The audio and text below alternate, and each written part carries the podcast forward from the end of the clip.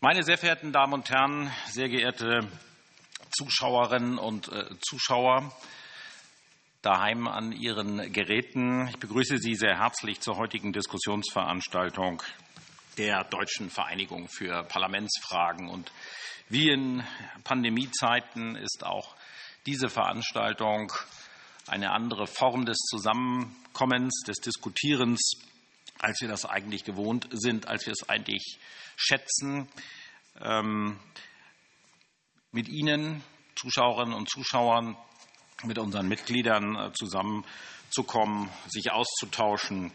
Und deswegen sind wir sehr dankbar, dass das Parlamentsfernsehen des Deutschen Bundestages uns die Gelegenheit bietet, diese Diskussionsrunde per Livestream zu übertragen. Vielleicht zwei, drei Sätze noch zu uns, bevor ich zu denjenigen komme, die jetzt heute hier sitzen.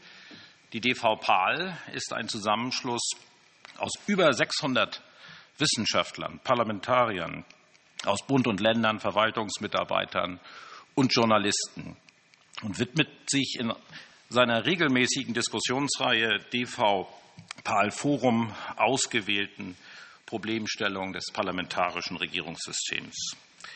Heute wollen wir unter der Leitfrage, was macht die Stunde der Exekutive mit dem Parlament, uns mit dem Thema befassen, was nicht erst seit kurzem, aber natürlich in diesen Tagen und Wochen der Pandemie mit ihren außergewöhnlichen Maßnahmen besonders intensiv diskutiert wird. Welche Rolle soll und muss das Parlament bei der Bewältigung der akuten Krise spielen? Welchen Einfluss kann dabei die Legislative angesichts kurzfristiger und vielzähliger Handlungszwänge der Exekutive überhaupt bewahren? Was bedeutet eine solche Ausnahmesituation für parlamentarische Kontrollrechte? Um diese Frage zu beleuchten, haben wir heute eine kleine Auswahl von Expertinnen und Experten eingeladen, die sich mit dieser Frage fachlich, aber auch in der praktischen Umsetzung befasst haben. Als Teilnehmerinnen und Teilnehmer dieser Diskussion darf ich Ihnen daher vorstellen, von der Humboldt-Universität zu Berlin Frau Prof. Dr. Anna-Bettina Kaiser. Sie hat den Lehrstuhl für öffentliches Recht und Grundlagen des Rechts inne aus dem Bundesministerium der Finanzen, Herrn Staatssekretär Werner Gapser. Seien Sie uns herzlich willkommen. Weiterhin begrüße ich meine Kolleginnen und Kollegen sehr äh, herzlich. An erster Stelle Frau Britta Hasselmann, parlamentarische Geschäftsführerin der Fraktion Bündnis 90 Die Grünen, den innenpolitischen Sprecher der FDP-Bundestagsfraktion Konstantin Kuhle, den rechtspolitischen Sprecher der SPD-Bundestagsfraktion Dr. Johannes Fechner und den stellvertretenden Vorsitzenden der CDU-CSU-Bundestagsfraktion Thorsten Frei. Herzlich willkommen, liebe Kolleginnen. Und äh, ich freue mich äh, darüber und darauf, dass auch diese Diskussion durch meinen Stellvertreter, Herrn äh, Professor Heinrich Oberreuter, den ich sehr herzlich willkommen heiße, moderiert wird. Insofern liegt die Diskussion in bewährten Händen. Und ich darf alle Zuschauerinnen und Zuschauer noch darauf hinweisen, dass wir natürlich versuchen wollen, in diesem hybriden Format auch mit Ihnen zu diskutieren und Ihnen die Gelegenheit zur Teilnahme bieten wollen. Sie können unter der E-Mail-Adresse fragen.dvparl.de sich melden, Kommentare abgeben, Fragen stellen und sich in die Diskussion einschalten. In diesen, unter diesen Rahmenbedingungen wünsche ich uns eine lebhafte Diskussion und gebe das Wort weiter an Herrn Professor Oberreuter. Bitte schön. Vielen Dank, Herr Vorsitzender, lieber Herr Wadefuhl, meine Damen und Herren an den hoffentlich gut besuchten Bildschirmen und äh, verehrte Teilnehmerinnen und Teilnehmer hier. Was macht die Stunde der Exekutive mit dem Parlament? Meine Eingangsthese lautet, äh, im Zeitplan der parlamentarischen Demokratie ist äh, die Stunde der Exekutive gar nicht vorgesehen. Und äh, wenn man sich anschaut, wie der Deutsche Bundestag in den 60er Jahren und vor allen Dingen auch davor mit der Notstandsgesetzgebung umgegangen ist, bei der er oder ihm von der Bundesregierung jahrzehntelang die Stunde der Exekutive vorerzählt worden ist äh, als das verfassungspolitische Mantra, äh, dann ist diese Stunde der Exekutive damals beerdigt worden. Und dass sie jetzt in dieser Krise wieder aufersteht, äh, verwundert einen mit einem gewissen zeitgeschichtlichen Gedächtnis. Auf der anderen Seite sieht man aber auch, dass das Parlament selbst äh, vielleicht über die Stunde der Exekutive mehr jammert, äh, als dass, sie ihr wirklich, dass es ihr wirklich erliegt. Denn die Funktionsfähigkeit äh, scheint mir durchaus nachweisbar zu sein. Wir werden das sehen. Ich habe noch eine provokante These, was bei uns im öffentlichen Bewusstsein eigentlich gar nicht so Gesichert ist, ist die Tatsache, dass auch die Spitzen der Exekutive bei uns Parlamentarier sind und das äh, parlamentarische Selbstverständnis äh, ins Regierungshandeln eingeht und dass es seit 1949 in der Bundesrepublik keinen Kanzler, keine Kanzlerin und keine Regierung gegeben hat, die nicht abhängig gewesen wäre von den Mitsteuerungsansprüchen äh, ihrer Fraktion. Und ich kenne auch Fraktionsvorsitzende, die vor einem Jahr etwa abgewählt worden sind, äh, weil sie zwar den Rücken der Kanzlerin freihalten wollten, aber die Mitbestimmungsansprüche der Fraktion äh, nicht absichern wollten, was deren ganz normaler Anspruch ist. Also das Thema ist auch, wenigstens aus politikwissenschaftlicher Sicht, äh, einzuordnen in unterschiedliche Rollenverständnisse und Selbstverständnisse zwischen den regierenden Parlamentariern, der sie stützenden, stützenden, der sie stützenden regierenden Mehrheit und äh, den Oppositionsparlamentariern, die natürlich auch in unserem System ja nicht stimmungs- und nicht ratlos sind. Äh, das ist, würde ich mal sagen, das, was ich mir in aller Kürze erlaube, äh, als Anfangsstatement zu formulieren. Aber die Politikwissenschaft wird immer bescheiden, wenn kompetente Rechtswissenschaftler neben ihr sitzen. Und deswegen gebe ich jetzt der Rechtswissenschaftlerin Frau Kaiser das Wort. Ja, vielen Dank für die freundliche Einladung. Die Krise ist die Stunde der Exekutive. Wirklich? Die These, Herr Oberreuth hat es gesagt, hat zwar Gerhard Schröder, Bundesinnenminister unter Adenauer, in den 1950er Jahren prominent vertreten, doch das war lediglich seine politische Position, seine Behauptung, dass existenzielle Krise oder der Ausnahmezustand die Stunde der Exekutive sei. Zwar ist richtig, dass die Exekutive schneller handlungsfähig ist, aber die Geschichte des Ausnahmezustands und vor allem die Geschichte seiner Verrechtlichung zeigt, dass stets darum gestritten wurde, wessen Stunde die Krise nun ist. Selbst der berüchtigte Karl Schmidt, dessen Herz bekanntlich für eine entscheidungsfreudige Exekutive schlug, formulierte dementsprechend offen in seiner politischen Theologie. Souverän ist, wer über den Ausnahmezustand entscheidet. Es ist gerade der Clou dieses Satzes, dass er eben nicht lautet, die Exekutive ist souverän, weil sie über den Ausnahmezustand entscheidet, sondern dass sich erst einmal erweisen muss, wer nun eigentlich entscheidet. Und so erlaube ich mir, den mir vorgegebenen Titel mit der Erlaubnis von Herrn Oberreuter leicht umzuformulieren. Was macht die Corona-Pandemie mit dem Parlament? Lässt das Parlament es zu, dass die Krise zur Stunde der Exekutive wird? Erleben wir derzeit eine Stunde der Exekutive? Glaubt man dem Berliner Politikwissenschaftler Wolfgang Merkel, ist das eindeutig der Fall. In der soeben erschienenen Zeitschrift Democratic Theory schreibt er, The Parliament rushed to subordinate itself to the government and degrade itself to a secondary institution in relation to the executive. The parliament simply gave up its control function vis a vis the government. Instead of serving as a place for debate, deliberation, and dispute, the parliament has fallen to the status of a rubber stamping institution. In Germany, the state of exception has become the hour of the executive. Dieser mit Verlaub sehr schlichten und plakativen Beschreibung möchte ich eine differenziertere Analyse entgegenstellen. Zwar ist richtig, sowohl die Lockdown-Maßnahmen als auch die Lockerung des letzten Sommers wurden und werden allesamt durch die Corona-Verordnung der Länder gesteuert, also durch exekutive Rechtsetzung. Das bestätigt die Annahme der Stunde der Exekutive. Dennoch wäre es zu kurz gesprungen, bei diesem Befund stehen zu bleiben.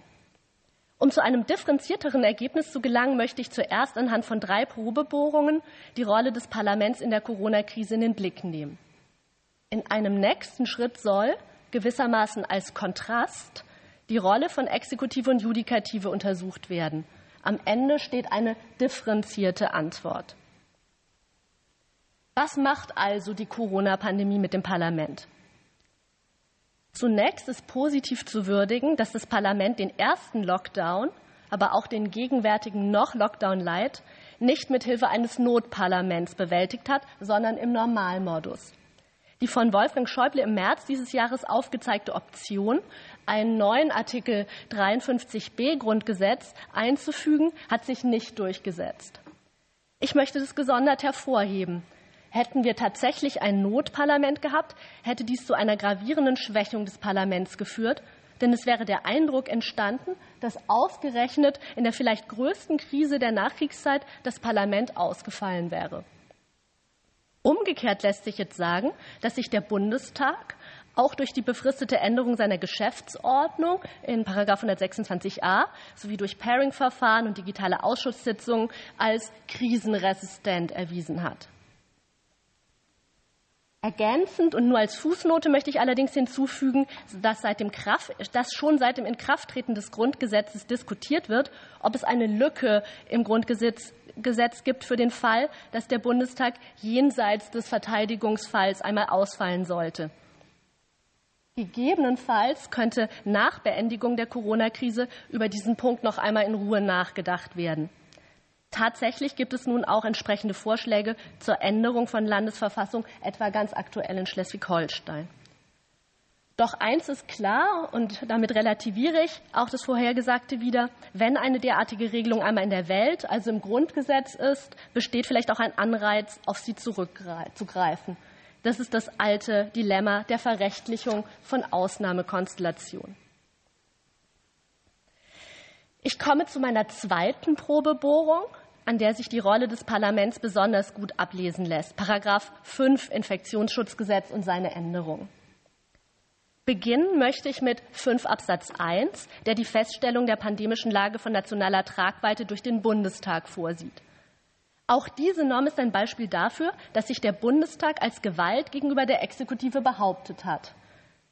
Denn in einer Formulierungshilfe der Regierung zur Einführung dieses neuen Notstands sollte es noch die Bundesregierung sein, die die Lage festgestellt hätte. Das aber wäre hochproblematisch gewesen, denn dadurch wäre die Exekutive zur Herrin über den Gesundheitsnotstand geworden. Zu Recht hat der Bundestag dieses Feststellungsrecht für sich reklamiert. Noch wichtiger ist diese Tatsache durch die Einfügung des neuen Paragraphen 28a Infektionsschutzgesetz äh, geworden, der die gravierenden Grundrechtseinschränkungen im Zuge der Anti-Corona-Maßnahmen von der Feststellung der pandemischen Lage abhängig macht. Damit kann allein das Parlament die Tür für die Landesregierung öffnen, die weitreichenden Grundrechtseinschränkungen vorzunehmen. Geschadet hat dem Bundestag dagegen die Einführung des 5 Absatz 2 Infektionsschutzgesetz. Zwar wurde dieser Absatz im Zuge der letzten Novelle abgemildert, doch ermöglicht er dem Bundesgesundheitsminister bekanntlich nach wie vor, von verschiedenen Gesetzen durch Rechtsverordnung abzuweichen, sobald die epidemische Lage von nationaler Tragweite festgestellt wurde. Die rechtswissenschaftliche Literatur sah und sieht wohl noch immer in diesem neuen Paragraphen 5, also damals neuen, teilweise einen rechtsstaatlichen Dammbruch. Verschiedene Stimmen aus der juristischen Literatur fühlen sich durch den im März eingefügten Paragraph 5 gar an die Praxis zu Artikel 48 Weimarer Reichsverfassung erinnert. Ausgerechnet im ersten Ausnahmezustand der Bundesrepublik sei der Bundestag allzu schnell bereit gewesen, das Gesetzgebungsheft aus der Hand zu geben. Er habe dem Bundesgesundheitsminister durch die Ermächtigung zum Erlass von Rechtsverordnungen nicht nur die Gesetzgebung in wichtigen Bereichen überlassen, sondern auch, und das ist der Kern des Problems, das Recht eingeräumt, von im Rang höherrangigen Parlamentsgesetzen durch Rechtsverordnung abzuweichen. Verschärft werde das Problem dadurch, dass die Gesetze, von denen der Minister abweichen dürfe, pauschal benannt seien, etwa das Arzneimittelgesetz, statt präzise einzelne Vorschriften der Gesetze zu benennen, von denen abgewichen werden kann. Und schließlich sei es hochproblematisch, da rechtspolitisch betrachtet, dass der Bundesgesundheitsminister und nicht die Bundesregierung ermächtigt werde, die Rechtsverordnung zu erlassen. Was ist von diesen Vorwürfen zu halten? Ich möchte für eine modifiziert nüchterne Sichtweise plädieren. Tatsächlich warf und wirft 5 Absatz 2 verfassungsrechtliche Zweifel auf. Einiges spricht dafür, dass dieser Absatz aufgrund der Einräumung gesetzesverändernder, gesetzesändernder Verordnungen verfassungswidrig ist. Zwar können gesetzesabweichende Verordnungen in Ausnahmefällen durchaus zulässig sein, doch scheint es eine Überdehnung dieser Ausnahme zu sein, wenn der Gesetzgeber Gesetze pauschal benennt, von denen abgewichen werden kann. Hinzu trat und tritt wohl noch immer eine föderale Problematik der Norm. Bleibt es also wohl beim Verdikt der Verfassungswidrigkeit, muss der Vorwurf eines Dammbruchs doch entschieden zurückgewiesen werden. Es bedarf einer eingehenden verfassungsrechtlichen Prüfung, ob Paragraph 5 Infektionsschutzgesetz tatsächlich verfassungswidrig ist. Dies gilt umso mehr, als der Gesetzgeber für die Verordnungsermächtigung sogar eine Sunset Clause vorgesehen hat. Damit liegt gewissermaßen der Normalfall eines verfassungsrechtlichen Streits um eine Norm vor, der schließlich vermutlich vor dem Bundesverfassungsgericht ausgetragen werden wird. Ein rechtsstaatlicher Dammbruch sieht anders aus. Der Vergleich mit Artikel 48 Weimarer Reichsverfassung schließlich ist absurd. Lediglich ergänzend sei angemerkt, dass der Bundesgesundheitsminister von seiner Ermächtigung zwar Gebrauch gemacht hat, seine Verordnung aber der Sache nach auch von den Kritikern gelobt werden, wenngleich eine Überführung in die Form eines Parlamentsgesetzes zu Recht angemahnt wird. Ich komme zur dritten Probebohrung der späten Einfügung des Paragraphen 28a Infektionsschutzgesetz, die im November erfolgte.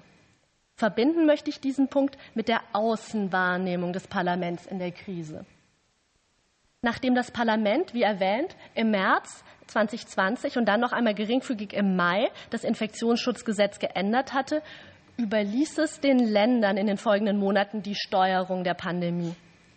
Das sorgte allmählich für immer mehr Unbehagen, und zwar innerhalb wie außerhalb des Parlaments.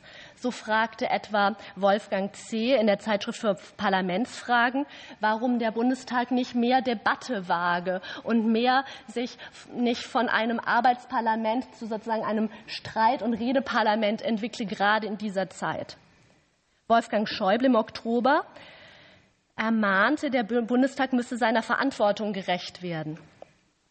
Die Politikwissenschaft geht unterdessen bereits vom Parlament als dem Verlierer in der Krise aus auch wenn diese Einschätzung teilweise auch wieder relativiert wird, dass es sich nämlich primär um ein Darstellungsproblem handle, so Herr Siefken.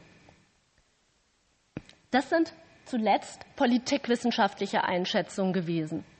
Aber als Jurist fällt auf, warum erfolgte das Einfügen von Paragraph 28a Infektionsschutzgesetz so spät Längst hatten die Gerichte ein Tätigwerden des parlamentarischen Gesetzgebers angemahnt, weil es für die weitgehenden Grundrechtseinschränkungen der Corona-Verordnung einer speziellen Ermächtigung bedurfte. Auch die Staatsrechtslehre hat das Parlament wiederholt zum Tätigwerden aufgerufen. So erschien in der FAZ prominent im Politikteil ein Interview mit Dr. Andrea Kiesling mit der Überschrift Die meisten Anti-Corona-Maßnahmen sind rechtswidrig. Dann fragt man sich, aha, warum? Ja, begründet äh, hat es diese wissenschaftliche Mitarbeiterin der Universität Bochum eben mit dem Punkt, es fehle, ne, das war der Stand vor November, an einer parlamentarischen Ermächtigung. Nunmehr ist der Bundestag zwar tätig geworden, aber eben reichlich spät und dann musste es plötzlich auch ganz schnell gehen. Zusammenfassend ist also festzuhalten, dass die Reform des Infektionsschutzgesetzes zwar zu begrüßen ist, aber das Parlament sich dadurch unnötig angreifbar gemacht hat, dass es die langen und pandemisch verhältnismäßig ruhigen Sommermonate hat verstreichen lassen. Abschließend möchte ich noch gewissermaßen als Gegenprobe und Kontrastfolie kurz auf die Rolle von Exekutive und Judikative eingehen. Die Rede von der Stunde der, Judi der Exekutive suggeriert, es handle sich um eine einzelne Exekutivspitze. Doch ist uns allen bekannt, dass bei uns 16 Landesregierungen plus die Bundesregierung flankierend die Pandemie mit Hilfe von Verordnungen bekämpfen. Die Ministerpräsidenten lassen sich zwar teilweise von der Bundeskanzlerin zu einem einheitlichen Vorgehen überzeugen, teilweise aber auch nicht. Ein solch unterschiedliches Vorgehen der Länder mag man politisch und epidemiologisch bedauern, doch aus juristischer Sicht kommt so die vertikale Gewaltenteilung zum Ausdruck. Sie vermag die Exekutivlastigkeit der Maßnahmen ein Stück weit zu kompensieren. Doch bleibt die offene Frage, warum binden die Länder ihre Parlamente nur so zögerlich ein? Jetzt machen sie es, aber vielleicht zu spät oder lange Zeit nicht. Erlauben Sie mir abschließend noch auf die Rolle der Verwaltungsgerichte einzugehen. Die Rede von der Stunde der Exekutive legt ein Durchregieren können der Exekutive nahe. Gerichtliches Einhalt gebieten ist in diesem Konzept nicht vorgesehen. Unsere Wirklichkeit sieht jedoch ganz anders aus. Denn unabhängig davon, wie man zu den einzelnen Entscheidungen stehen mag, es liegen inzwischen über 1000 verwaltungsgerichtliche Entscheidungen vor, die die Corona-Maßnahmen überprüft haben. Und das passt jedenfalls nicht zur herkömmlichen Vorstellung einer Stunde der Exekutive. Und auch wenn es sicher richtig ist, dass die Gerichte am Anfang sehr zurückhaltend judiziert haben, was vor allem der Problematik des Nichtwissens in der Pandemie geschuldet ist, so gab es doch immer wieder zentrale verwaltungsgerichtliche und auch verfassungsgerichtliche Entscheidungen, die Corona-Maßnahmen der Exekutive aufgehoben haben. Ich komme zum Schluss. Das Schlagwort der Stunde der Exekutive hat sich als zu undifferenziert erwiesen. Auch wenn richtig ist, dass die Bekämpfung der Corona-Pandemie in Deutschland größtenteils über Corona-Verordnungen und damit über exekutive Rechtsetzung erfolgt, bleibt doch der Bundestag Herr des Geschehens. Ich habe versucht, anhand von drei Probebohrungen zu zeigen, dass es dem Bundestag äh, mal sehr gut gelungen ist. Beispiel Notparlament, das eben verhindert wurde mal nicht ganz so gut. Der 28a kam sehr äh, spät, aber ähm, äh, dass es jedenfalls doch wichtig ist, da zu einem differenzierten Ergebnis zu kommen und nicht die Kritik von Wolfgang Merkel zu teilen. Es ist also der Bundestag, der die pandemische Lage von nationaler Tragweite feststellt und diese Feststellung auch wieder zurücknehmen kann. Er legt im Infektionsschutzgesetz fest, zu welchen Maßnahmen die Exekutive auf Bundes- und auf Landesebene berechtigt ist und zu welchen nicht. Eine Änderung des Infektionsschutzgesetzes ist ihm jederzeit möglich. Kurz, dem Bundestag kommt die Infektionsschutzverantwortung zu. Vielen Dank. Vielen Dank, Frau Kaiser, für ja auch eine tiefgehende Infragestellung der Stunde der Exekutive. Ähm, es gibt ja auch aus der Rechtswissenschaft mittlerweile neu geschriebene, schnell geschriebene Literatur von Klemm und einem Kollegen, der äh, darauf aufmerksam macht, dass äh, der Rechtsstaat äh, in keinem Fall eigentlich durchbrochen wird durch die gegenwärtigen Regelungen und Maßnahmen und dass überall der Grundsatz der Verhältnismäßigkeit und dass vor allen Dingen die, Richter, die richterliche Kontrolle keineswegs in Frage gestellt ist. Also wir haben eine tiefgehende Kluft zwischen der Realität und der öffentlichen Wahrnehmung dieser Realität was aber für den Deutschen Bundestag alles andere als neu ist, würde ich sagen.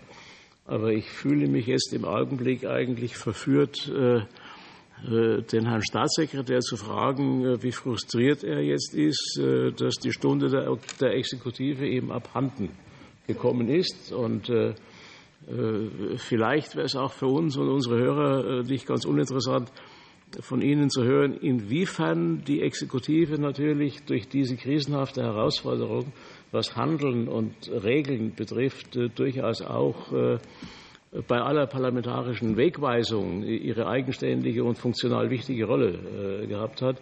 Denn Sie wissen ja vieles, was ein Abgeordneter wahrscheinlich gar nicht wissen kann, weil er nicht so nah an den Realitäten ist. Ja, vielen Dank, ähm, Herr Professor Oberreuther. Ja, äh, zunächst mal. Wie, leuchtet bei mir, leuchtet rot. Ich kann näher rangehen. Oder, äh, äh, Zunächst mal, äh, um auf das letzte genannte von Ihnen einzugehen, wie ich das so empfunden habe oder wie wir das so empfunden haben. Natürlich ist jetzt eine Krisensituation und ich kann jetzt nach 15 Jahren Staatssekretärszeit sagen, ist jetzt nicht die erste Krise, die ich mitmachen darf, sondern die Finanzkrise und Wirtschaftskrise war auch schon durfte ich auch schon mitarbeiten, äh, dass solche Krisensituationen äh, schon besondere Herausforderungen sind. Äh, und ich würde mal behaupten, für alle, nicht nur für die Exekutive, sondern auch für Parlamente, für Verwaltungen, für alle Beteiligten. Sie bringen aber mit sich, das ist meine Erfahrung jedenfalls auch aktuell wieder, dass man plötzlich feststellt, welche ungeahnte Fähigkeit man entwickeln kann bei der Entwicklung von Lösungsvorschlägen, beim Umsetzen von Regierungsentwürfen von gesetzlichen Maßnahmen, wo man früher vielleicht selber gedacht hat, ähm, Dafür brauchen wir mehrere Wochen, um dies zu entwickeln, was plötzlich dann an einem Wochenende geschehen kann. Also ich kann mich noch genau erinnern, bei der Finanzkrise war das Ziel, Montag, den Montag zu erreichen, wenn in Asien die Börsen öffnen. Das hieß, von Freitag bis Sonntag einen Gesetzentwurf zu entwickeln, der auch für viele bei uns oder fast alle politisches Neuland war. Ähm, und da sind Exekutive, aber auch Parlamente, wobei die Exekutive da aus meiner Sicht ja ein bisschen vorangestellt ist, weil sie ja dann die Vorschläge erarbeitet, ähm, sind da äh, nicht nur besonders herausgefordert, sondern haben, glaube ich, auch gezeigt in der Vergangenheit, auch in der jüngsten Vergangenheit, dass sie da ähm, durchaus auch fähig sind, da Handlungsfähigkeit zu beweisen. Ich bin nicht deprimiert von dem Vortrag. Äh, weil äh, er mich ja eigentlich insofern bestätigt hat. Ich, wenn ich den Vortrag jedenfalls von Frau Professor Kaiser richtig verstanden habe, äh, haben Sie das oder die Überschrift ja nicht so eins zu eins übernommen und haben ja gesagt, das ist, muss man differenzierter betrachten. Sie haben es ja äh, sehr schön mit diesen ähm, Beispielen gebracht. Und so sehe ich das auch. Ich glaube nicht, dass wir ein, hier jetzt die Stunde der Exekutive haben. Die Exekutive steht im mehr im Fokus vielleicht im Augen dann äh, auch bei den Medien, dass äh, die Öffentlichkeit, die Medien darauf schauen, äh, die Bürgerinnen und Bürger, was macht die Regierung jetzt? Und da ist es ja oftmals auch so, da wird auch immer nur auf eine Person geguckt. Was macht die Kanzlerin im Augenblick so? Alle anderen sind vielleicht dann nicht ganz so im Mittelpunkt. Ähm, und, äh, aber die Exekutive achtet schon drauf, so habe ich jedenfalls das wahrgenommen in den letzten Wochen oder auch Monaten seit Beginn des Jahres, dass die parlamentarischen Beteiligungsrechte und dass die Parlamente dort eingebunden werden. Und dies geschieht ja nicht erst dadurch, dass, äh, dass wir Gesetzentwürfe in den parlamentarischen Prozess einbringen, sondern das wissen Sie ja auch oder wissen ja alle Abgeordneten auch, äh, im Vorfeld finden ja da schon Gespräche statt nicht mit dem vollständigen Parlament, aber zumindest mit den Fraktionen, die die Regierung tragen, mit Fraktionsvorsitzenden und bei Situationen, wie wir sie im Augenblick haben, wo also wirklich äh, ein breiter Konsens erforderlich ist, ist es auch die, äh, die, die, die Staatspraxis, dass auch mit Oppositionsparteien vorher gesprochen wird, äh, bevor man doch sagen wir mal, wegweisende Maßnahmen da auf den Weg bringt. Also ich glaube, dass das Verhältnis da schon oder dass die Beteiligung des Parlaments da schon frühzeitiger eingebunden ist, als man es vielleicht dann äh, so wahrnimmt. Ähm, und insofern bin ich nicht deprimiert. Ich sehe es, ich halte es für sehr ausgewogen, weil wir einfach das Spannungsfeld haben. Die Exekutive muss auch schnell handeln können. Und das Parlament muss seine Rechte wahrnehmen können. Und dieses, diese Möglichkeiten, ich bin ja überwiegend im Haushaltsausschuss, nimmt das Parlament auch mal durch Maßnahmen wahr, die untergesetzlich sind, indem einfach Beschlüsse gefasst werden, also in Form des Haushaltsausschusses, nicht das komplette Parlament, Beschlüsse gefasst werden, Maßgabebeschlüsse, an die sich auch die Exekutive hält, auch wenn es kein Gesetz ist. Und äh, ist jedenfalls meine, Einstellung, meine Wahrnehmung, Frau Hasselmann, dass die Exekutive sich daran hält. Ähm, und ähm, insofern glaube ich, ist das schon gut gelöst. Und das Parlament, das zum Schluss noch, hat ja gerade in dem konkreten Fall, der, der von Frau Professor Kaiser gerade angesprochen wurde, ja auch dann die Initiative insofern ergriffen, dass er gesagt hat, wir stellen fest, ob eine pandemische Lage vorliegt oder nicht und nicht die Exekutive, was ich für sehr gut halte, äh, dass das so geschehen ist. Und damit hat das Parlament ja auch gezeigt, wie stark es ist. Dankeschön. Aus legitimatorischen Gründen ist es zweifelsfrei gut. Äh, Sie haben jetzt die Problematik der Fachbruderschaften und äh, der ja, Miteinbeziehung der Opposition in wesentlichen Fragen, äh, auch im Vorfeld der, oder bei, bei der Produktion der Entwürfe, schon angesprochen.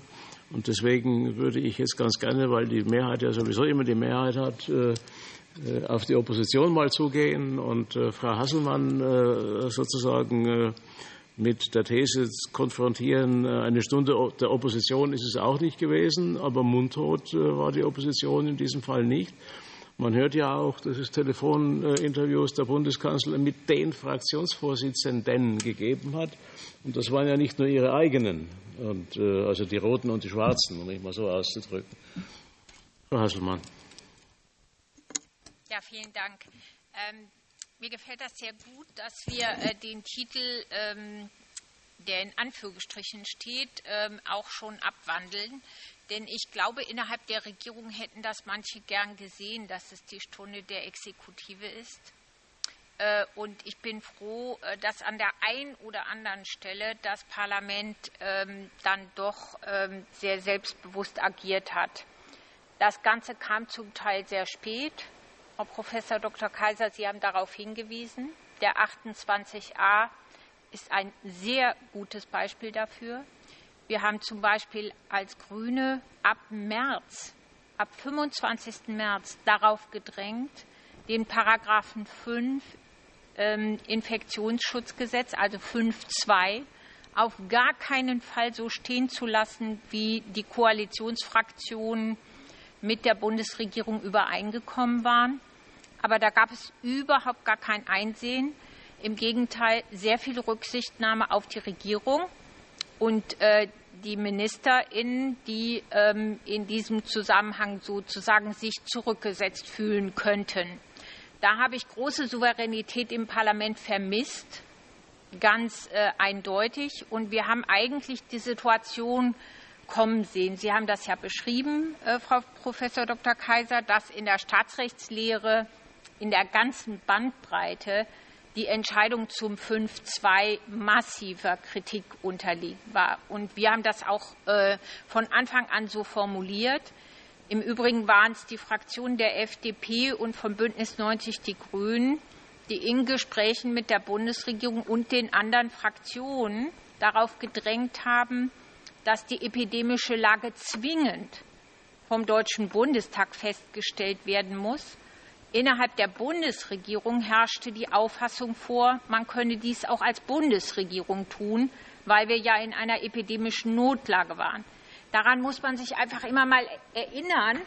Ähm, und ich weiß, dass wir diese ganzen Gespräche geführt haben. Deshalb glaube ich, hat das Parlament hier eine sehr wichtige Funktion hat auch die Opposition eine sehr wichtige Funktion gehabt.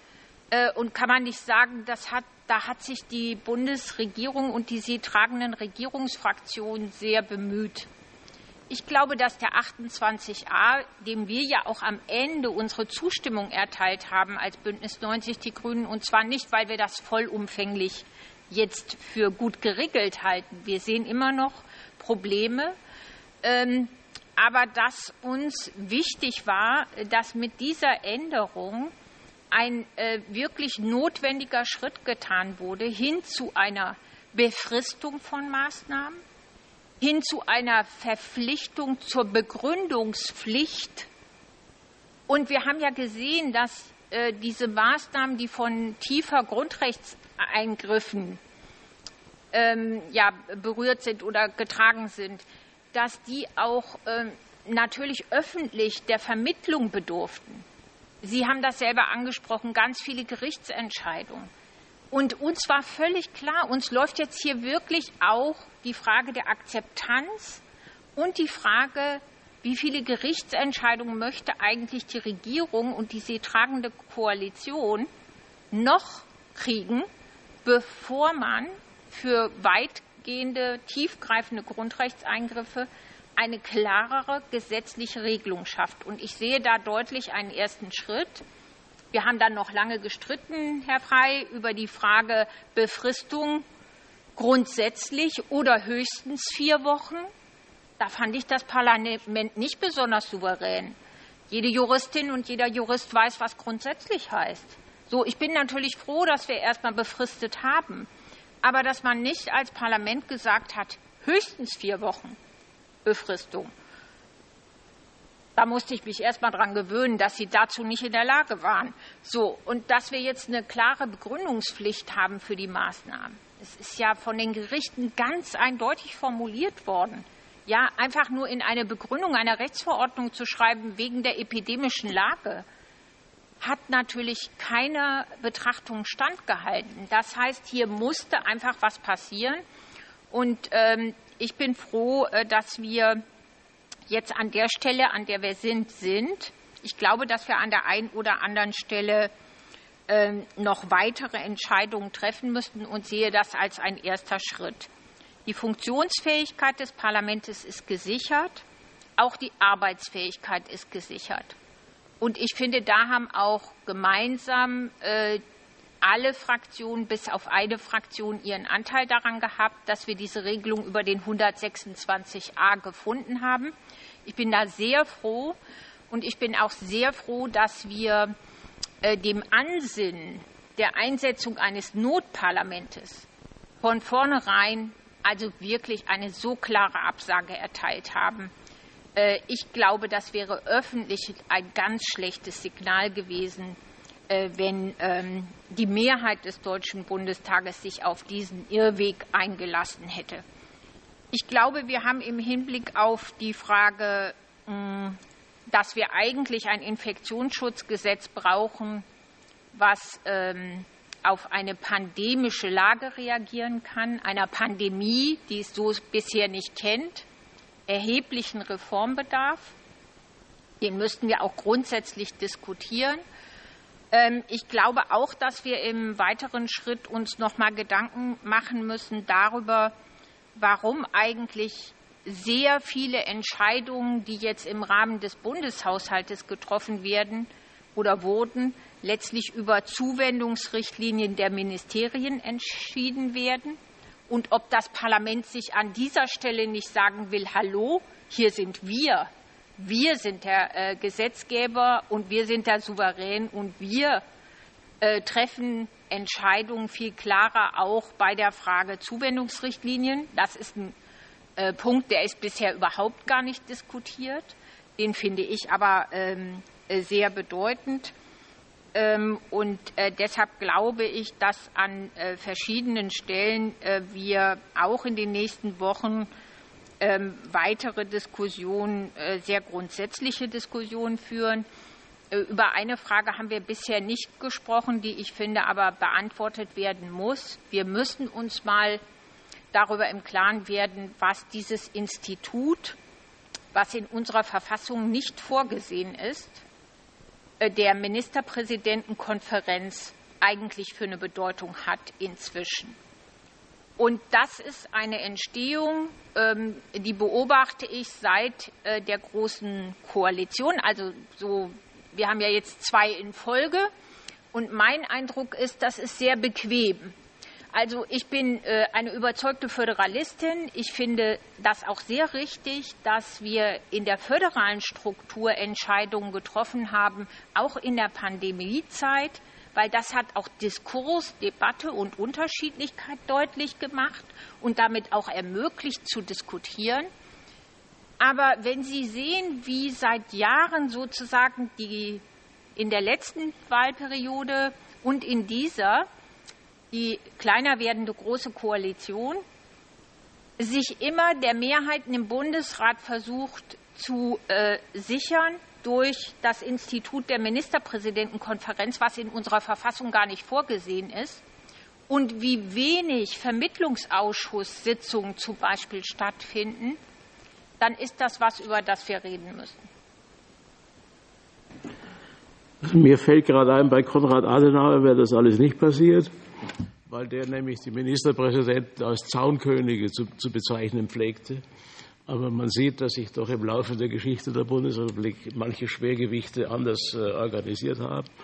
Es ist auch vieles kommunikativ und äh, hängt auch vieles mit, mit äh, ja, Politisierungsstrategien zusammen. Aber Sie haben uns ja jetzt äh, äh durchaus äh, bestätigend noch mal erinnert an die einleitenden Bemerkungen. Das Parlament hat sich angreifbar gemacht durch ja, schweigendes Verhalten an entscheidender Stelle hat aber dann also gelernt und an diesem Lernprozess war die Opposition nicht ganz schuldlos, um mich mal so auszudrücken. Sie haben ihre kritische Funktion und ihre konstruktive Alternativfunktion offensichtlich wahrgemacht. Äh, ich nehme an, dass äh, der zweite Vertreter der Opposition das ähnlich sieht und äh, manches andere dazu hat. Und die nächste Runde gehört dann mit aller Wucht den Mehrheitsvertretern.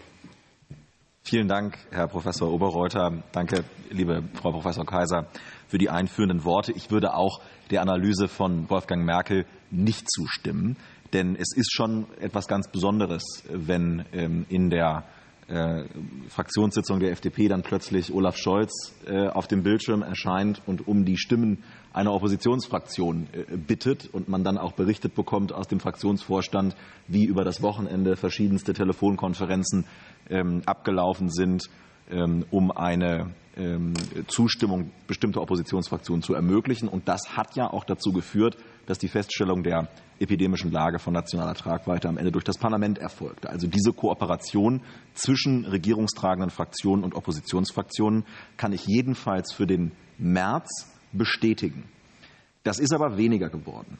Und ich glaube, dass das über die Monate von März bis November weniger geworden ist, ist Ausdruck eines Gewöhnungseffektes bei einer Achsenverschiebung von der Legislative auf die Exekutive, die wir schon in dieser Krise beobachten konnten. Ich würde nicht sagen, dass es alleine die Stunde der Exekutive ist, aber es gibt einen gewissen Effekt. Manche der von Ihnen ausgeführten Beispiele haben das ja auch bestätigt, Frau Professor Kaiser. Andere haben es widerlegt. Es gibt auch gute Einbindungen der Oppositionsfraktionen, aber es gibt eine gewisse Achsenverschiebung zugunsten der Exekutive und es gibt einen gewissen Gewöhnungseffekt, den man daran ablesen kann, dass die informelle Einbindung etwas weniger äh, geworden ist. Und dass, ähm, dieser Gewöhnungseffekt zeigt sich auch noch an zwei anderen Fragen. Er zeigt sich daran, wie Sie auch beschrieben haben, dass das Erfordernis einer legislativen Vorstrukturierung für die Entscheidung der Landesregierung im Infektionsschutzgesetz erst sehr spät in den 28a gegossen worden ist, weil es nämlich sehr bequem ist, auf einer Generalklausel des 28 zu agieren. Man hat sich also über mehrere Monate an die Nutzung einer Generalklausel gewöhnt, weil es bestimmte ähm, Rechtsprechungstendenzen dann gab, konnte man das auch anpassen. Also ein Zusammenspiel von Judikative und Exekutive hat die Regelungen herausgeschält und auf diese Weise stand das Parlament über mehrere Monate am Rand, obwohl der 28a eigentlich in der Diskussion äh, verschiedener Fraktionen, auch in der Wissenschaft vorher ähm, in ähnlicher Weise ähm, oder auch in anderer Weise vorgeschlagen worden ist. Für die Zeit, die ins Land gegangen ist, muss ich sagen, ist der 28a aber zu knapp. Denn der 28a Infektionsschutzgesetz listet Regelbeispiele auf, aber keine Standardermächtigung. Also es steht dort keine Struktur im Gesetz aus Voraussetzungen für eine bestimmte Maßnahme, sondern es wird mit einer insbesondere Formulierung gearbeitet und im Prinzip ist es eine Generalklausel, an die sich dann Beispiele anschließen. Das ist okay. Das ist besser als das, was wir vorher hatten und es ist vor allen Dingen ähm, ein ganz wichtiger Punkt, eine Verbindung geschaffen worden zwischen der epidemischen Lage und den Maßnahmen. Ein ganz wesentlicher Punkt, der vorher nicht im 28 vertreten war. Ähm, da lief das sozusagen nebeneinander her und die epidemische Lage führte nur dazu, dass der Bund Rechtsverordnungen erlassen konnte, hatte aber bei den Rechtsverordnungen der Länder ähm, keine Rolle. Deswegen ist das eine, eine Verbesserung. Aber für die Zeit, die ins Land gegangen ist, hätte der 28a äh, deutlich detaillierter ausfallen müssen. Und wir sehen diesen Gewöhnungseffekt, drittes und, und letztes Beispiel, bevor ich noch eine abschließende Bemerkung äh, mache, ähm, auch an der epidemischen Lage von nationaler Tragweite. Wir haben jetzt eine Situation, vereinfacht gesprochen, wie im März, im April, im Mai. Wir haben eine Situation, bei der eine Überlastung des Gesundheitssystems konkret droht und bei der einzelne Länder damit überfordert sind, dieser Situation Herr zu werden. Das ist jetzt dieselbe Situation wie im, wie im März, wie im April, wie im Mai, vielleicht sogar noch schlimmer. Also liegen die Voraussetzungen für die epidemische Lage von nationaler Tragweite vor. Aber sie lagen im Juni, im Juli, im August nicht vor. Und man hat sie deswegen aufrechterhalten, weil man sich an die epidemische Lage von nationaler Tragweite gewöhnt hatte. Und das liegt auch daran, dass sie für ein ganzes Jahr festgestellt worden war und nicht, wie manche Länder das beispielsweise in Nordrhein-Westfalen gemacht haben. Da gab es auch mal im Landesrecht eine epidemische Lage von landesweiter Tragweite gesagt haben, wir stellen das alle zwei Monate fest. Also meine Fraktion und auch ich bin der Auffassung, dass diese Voraussetzungen jetzt gegeben sind und vorliegen und die Exekutive besondere ähm, Befugnisse haben muss, um zu handeln. Die sind jetzt besser vorstrukturiert um 28a. Aber wir befürchten, dass sich über den Sommer ein Gewöhnungseffekt eingestellt hat. Und ich will äh, abschließen, indem ich noch mal darauf hinweise, dass die Einbindung des Parlaments nicht nur dazu führt, dass es demokratische Legitimation gibt, sondern dass darüber auch die Qualität der Rechtsetzung steigt und dass wir als Abgeordnete auch eine Multiplikatoren- und eine Vorbildfunktion in der Gesellschaft haben. Und ich will das mal ganz praktisch und ganz plastisch anhand dieses Beispiels der, des Beherbergungsverbots machen. Ich habe keine Lust, als Abgeordneter in den Wahlkreis zu fahren und dann für eine Maßnahme verprügelt zu werden, von der ich selber aus der Zeitung erfahre und die eine Woche später von Verwaltungsgerichten wieder aufgehoben wird. So kann man bestimmte Maßnahmen in der Corona-Pandemie nicht erklären und auch nicht als Vorbild leben. Und ich glaube, wenn wir ein bisschen diesem Gewöhnungseffekt entgegenwirken, dann können wir bei der nächsten Pandemie die Rolle des Parlaments noch stärker in den Vordergrund stellen. Ja, danke, Herr Kuhle. Aber dass äh, manche Dinge sozusagen in Nachrichtensendungen äh, verkündet worden sind, von denen die Parlamentarier hinterher erfahren haben, hat ja vieles an parlamentarischem äh, Widerstand, glaube ich, äh, und zwar zu Recht äh, provoziert. Ähm, und was mir auch noch interessant, also mehrere schreibt interessant, aber die Gewöhnungsfrage, dass wir jetzt eine Situation haben, die eigentlich schlimmer ist, als sie in der ersten Welle gewesen ist, dass aber die mentalitätsmäßige Auseinandersetzung damit in der Öffentlichkeit nicht in gleicher Weise intensiv geschieht, dass man eigentlich lockerer mit dieser Bedrohung umgeht, als man vorher damit umgegangen ist.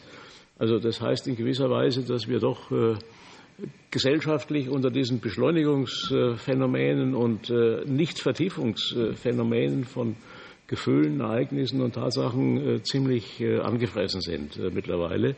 Aber jetzt ist die Mehrheit dran und äh, jetzt bin ich eigentlich, bevor die Kanzlerin äh, in männlicher Gestalt spricht, äh, würde ich erst mal Herrn Fechner aufrufen, von dem ich gehört habe, dass er für die SPD eine große Rolle gespielt hat bei der Formulierung all dieser ja, Verbesserungen, über die Frau Kaiser und auch andere geredet haben. Herr Fechner, bitte.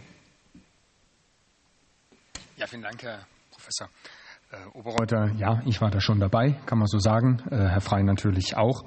Ähm, und es war jetzt nicht so, dass wir erst Mitte November äh, gemerkt haben, dass das Infektionsschutzgesetz eigentlich gar nicht dafür konzipiert war und auch nicht dafür vorgesehen war, eine Epidemie von dieser Tragweite zu handeln. Aber es ging dann eben doch ein Stück, bis sich das durchgesetzt hat. Ich erinnere mich, Anfang November ähm, haben wir beide im Parlament gesagt, wir sollten den Ehrgeiz haben, noch, noch in diesem November grundlegende Änderungen herbeizuführen. Da war nicht jeder äh, dafür, auch in meiner Fraktion nicht und äh, bei den Ländernvertretern äh, schon gar nicht. Deswegen, wenn ich äh, meiner alten Schulkameradin Anna-Bettina Kaiser eine Ergänzung äh, doch sagen darf, ich glaube, es war auch die, wir haben wie Ralf Stegner übrigens an der gleichen Schule Abitur gemacht, es war auch die Stunde der Judikative. Denn es waren erst die Urteile, die im November gekommen sind, beginnend mit dem Beherbergungsverbot, die dafür gesorgt haben, dass äh, in der Breite, ähm, sage ich mal, man sich Gedanken gemacht hat, ob es so weitergehen kann, dass Stück für Stück Maßnahmen, die notwendig sind, äh, gekippt werden von den Gerichten. Und deswegen war das ein ganz entscheidender äh, Punkt, dass von den Gerichten Hinweise kamen in aller Deutlichkeit, dass der Gesetzgeber tätig werden muss. Also auf jeden Fall auch eine Stunde der ähm, Judikative. Ich glaube, dass sowohl die Landtage, über die haben wir gar nicht so intensiv gesprochen heute, als auch der Bundestag ja immer handlungsfähig waren. Und wir im Bund haben, glaube ich, immer das letzte Wort, allein dadurch, weil wir die Befugnis haben, die epidemische Lage äh, festzustellen und weil wir geregelt haben, wann wir das machen können. Also klare Voraussetzungen, wann das vorliegt, gerichtlich überprüfbar. Das könnte das Verfassungsgericht auch ähm, entscheiden. Ja, man hätte es vielleicht etwas eleganter machen können, aber ich bin zufrieden, dass es jetzt zumindest so gekommen ist und wir insbesondere für den Grundrechtsschutz doch einige Vorkehrungen explizit ins Gesetz äh, geschrieben haben. Wir haben auch Dinge diskutiert. Ähm, ich hätte mir zum Beispiel vorschlagen können, dass der Bund den Ländern nicht nur vorgibt, die Verordnungen zu befristen und zu begründen, sondern dass er auch die Landtage dazu äh, befragen muss. Ähm, für die Rechtsverordnung auf Bundesebene hätte ich mir vorstellen können, eine Regelung, wie wir sie im Wahlrecht getroffen haben. Beim Wahlrecht haben wir gesagt, wenn eine Notsituation jetzt vorliegt, dann soll der Innenminister eine Rechtsverordnung erlassen dürfen zu den Wahlrechtsmodalitäten, also etwa Online-Aufstellungen der Kandidatinnen und Kandidaten. Wir haben aber gesagt, das ist so sensibel, die soll nur in Kraft treten, wenn der Bundestag äh, zustimmt. Also im Nachhinein eine Zustimmungsbefugnis des Bundestages. Das hätte man sich hier auch vorstellen können. Und ich denke, die rechtspolitische Debatte wird auch sicherlich äh, in, die, ähm, ähm, in, in diese Richtung gehen. Und weil ich die Länder gerade angesprochen habe, möchte ich schon lobend feststellen, es gibt durchaus Bundesländer, die äh, von Artikel 80 Absatz 4 Grundgesetz gebraucht gemacht haben und eigene Pandemiegesetze erlassen haben mit eigenen Parlamentsvorbehalten. Also da waren die Länder, das möchte ich ja ausdrücklich äh, loben, auch sehr selbstbewusst, die, die Landesparlamentarier, und haben ja wirklich ähm, sinnvolle Regelungen äh, getroffen. Abschließend ähm, glaube ich, dass die Beteiligung des Parlaments vor allem auch deswegen erforderlich ist, weil dann Transparenz herrscht und der Bürger fühlt sich vertreten und mitgenommen. Und das muss, glaube ich, das allerwichtigste Ziel sein, dass wir diese hohe Akzeptanz und das Vertrauen der Bevölkerung, ich glaube immer noch 80 Prozent Vertrauen äh, auf die Maßnahmen, dass das erhalten bleibt. Und das ist ein, ein wichtiger Grundstein, dass dieses Vertrauen erhalten bleibt, ist die Parlamentsbeteiligung. Das ist mit Sicherheit wahr.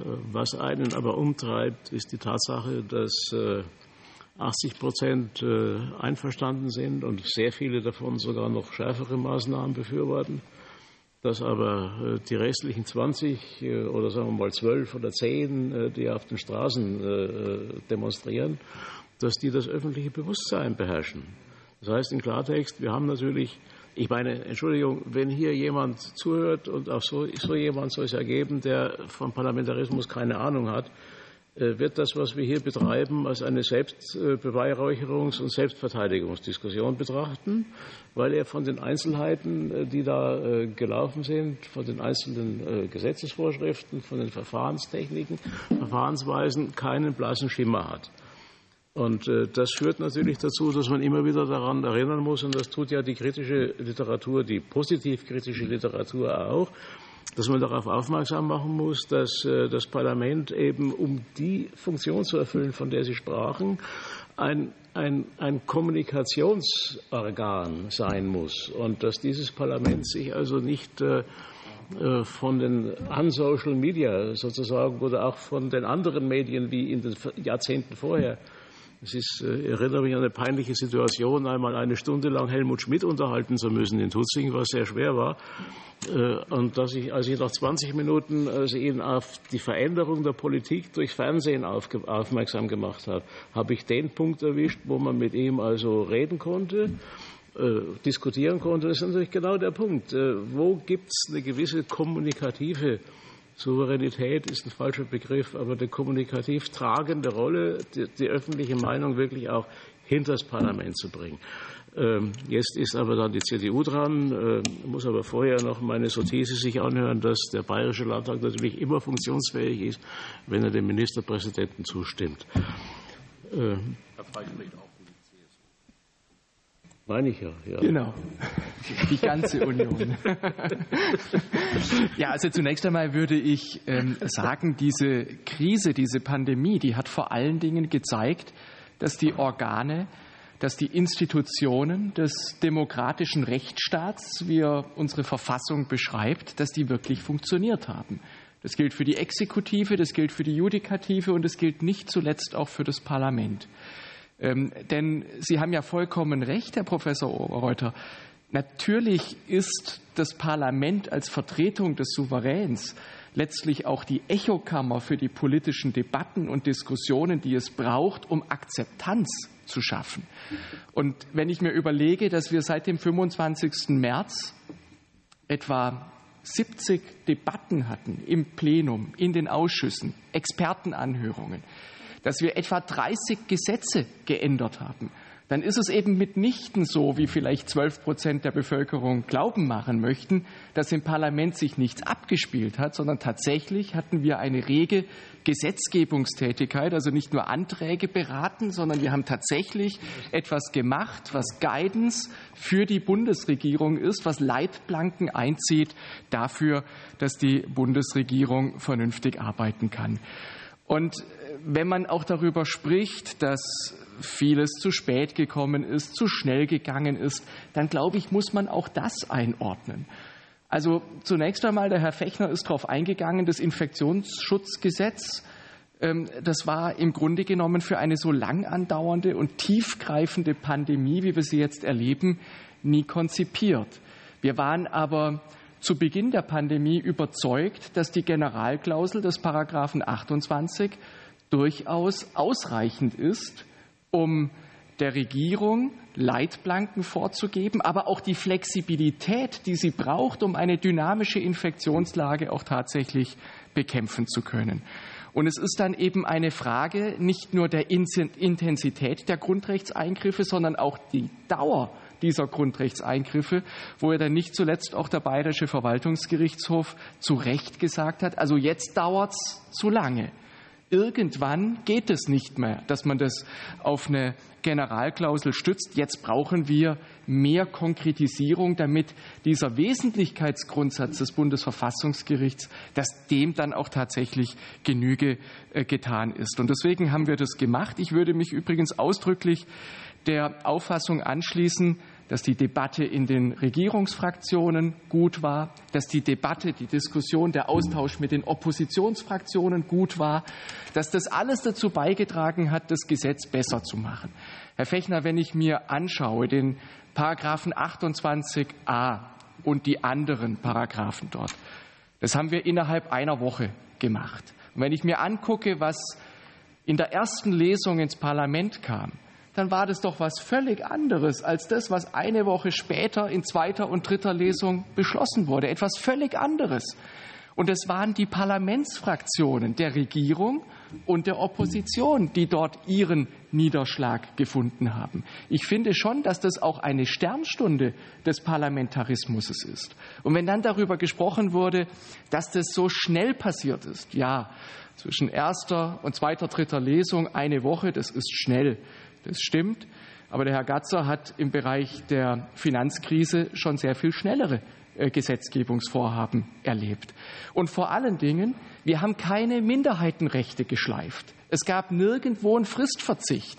In dieser Woche ist alles eingehalten worden. Wir haben sogar eine umfangreiche mehrstündige Expertenanhörung gehabt. Also das gab's alles.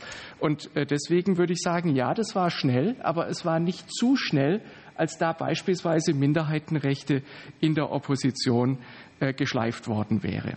Lassen Sie mich vielleicht noch eine Bemerkung machen. Wir befinden uns ja im speziellen Polizei- und Ordnungsrecht.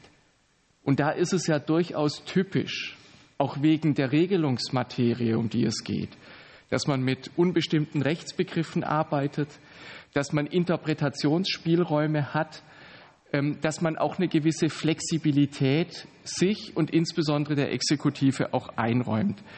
Und wir haben uns bewusst für Regelbeispiele entschieden, weil die anders als die Standardmaßnahmen im Grunde genommen auch die Generalklausel nicht wirklich eingrenzen, sondern wir wollten die Regelbeispiele neben die Generalklausel stellen, um damit sozusagen den Spagat zwischen Leitplankensetzung durch das Parlament und Flexibilität für die Regierung bei der Pandemiebekämpfung diesen Spagat eben auch tatsächlich zu schaffen. Insgesamt, glaube ich, war das sehr gut. Und man darf ja eines nicht vergessen, in dieser Woche haben wir nicht nur mit der Opposition gesprochen, sondern insbesondere auch mit den Ländern, weil die etwa eine Stunde nach unserer Beschlussfassung in einer Bundesratssitzung diesem Gesetz auch zugestimmt haben. Und deswegen, das darf man nicht vergessen, die Länder sind da hochrelevant. Dieses Gesetz hätte es nicht gegeben ohne die Zustimmung der Länder. Und wenn die Länder darauf gepocht hätten, das ausführlich zu diskutieren und sich nicht hätten einbeziehen lassen in den parlamentarischen Prozess, dann wäre das alles sehr viel später gewesen und hätte länger gedauert. Also unterm Strich würde ich wirklich sagen, wir haben das eigentlich ganz gut hingekriegt alle Beteiligten, Opposition, Regierung, Länder, Bundesrat, ähm, haben ihren Teil dazu beigetragen. Und damit haben wir auch da den Spagat geschafft. Einerseits das Land über die Interessen, die Partikularinteressen der Parteien zu stellen und trotzdem uns nicht gemein zu machen, sondern auch auf die Unterschiede hinzuweisen. Und der Herr Kuhle hat es ja erwähnt, die FDP hätte das ein oder andere anders gemacht, die Grünen auch, obwohl sie am Ende zugestimmt hat, haben. Das fand ich übrigens auch ein starkes politisches Zeichen, dass man dazu in der Lage ist, weil Zustimmung heißt ja auch, dass man Mitverantwortung übernimmt. Und in so einer Krise Mitverantwortung zu übernehmen als Opposition, obwohl man es eigentlich nicht müsste, obwohl man anschließend auch auf der Straße sagen könnte, die waren es, ähm, ist ein starkes Zeichen, auch ein starkes Zeichen für unsere parlamentarische Demokratie. Naja, ich glaube ja, man wird der Sache nicht gerecht, äh, wenn man äh, nicht äh, konzidiert, dass die Herausforderung eine mehr als außergewöhnliche gewesen ist. Und man kann sich der Lösung dieser Probleme nicht annähern wie im 19. Jahrhundert, wo man mit äh, Trommelschlag und Trompetenschall den Ausnahmezustand erklärt hat und wo man dann mit äh, läppischen legislatorischen Maßnahmen äh, im Grunde alle möglichen Probleme gelöst hat, meistens unter Einsetzung des Militärs oder anderer Ordnungskräfte. Das geht ja hier nicht. Hier ist ja der, Alltag eines jeden äh, betroffen. Es geht nicht um staatliche äh, Zuständigkeiten, es geht nicht um Machtverteilung, äh, es geht nicht um, um, um, um, politische Absicherung, sondern es geht eigentlich um den Schutz des Lebens, der im Übrigen äh, im, im, im, im, Grundgesetz äh, die vornehmste äh, Rolle äh, spielt. Denn die Würde des Menschen können Sie nicht schützen, wenn Sie sein Leben nicht, sein Leben nicht schützen. Und auch da sind ja merkwürdige äh, Diskussionen geführt worden, ein bisschen hier. Aber diese, diese, diese zugespitzte Herausforderung, glaube ich, muss man einkalkulieren und muss man berücksichtigen, wenn man das Handeln der Institutionen und der Mandatsträger gerecht beurteilen will. Es gibt keine Präzedenzfälle. Und äh, insofern kann man ja noch, wenn ich alles zusammennehme, äh, was Sie gesagt haben, sehen, wie man Schritt für Schritt, natürlich auch mit Verzögerungen, wo man sich angreifbar gemacht hat, um Sie noch nochmal zu zitieren, wo man Schritt für Schritt eigentlich äh, sozusagen auf auf der Höhe des Selbstverständnisses und der Leistungskraft der parlamentarischen Institutionen äh, vorangekommen ist, mit, ich bleibe dabei, mit den bestimmten kommunikativen Defiziten, die aber nicht neu sind. Aber wenn ich schnell noch zwei Dinge aufgreifen darf, die konkret äh, diskutiert worden sind und vielleicht äh, geben Sie uns da noch eine Antwort dazu. Äh, das eine ist der Hinweis auf die Durchlöcherung der Haushaltsfunktion des Bundestages diesen Hinweis hat sich ja auch Herr Brinkhaus äh, erlaubt äh, in der Bundestagsdebatte und hat damit großes Medienecho hervorgerufen, bis hin zu der Idee, dass er sich jetzt auch als Kanzlerkandidat präsentiert. Das Zweite ist der Hinweis, dass 28a, das waren Sie, glaube ich, Herr Kuhle, detaillierter, äh, formenstrenger eigentlich oder definitionsstärker gefasst werden müsste, wenn sowas geht. Äh, das Dritte hat auch äh, zu tun, ich glaube, mit etwas, was Frau Hasselmann gesagt hat. Der Kollege Jürgen Plön aus Halle hat sich eingeschaltet und uns darauf aufmerksam gemacht, dass es die Ministerpräsidentenkonferenz schon vor der Gründung der Bundesrepublik Deutschland gab.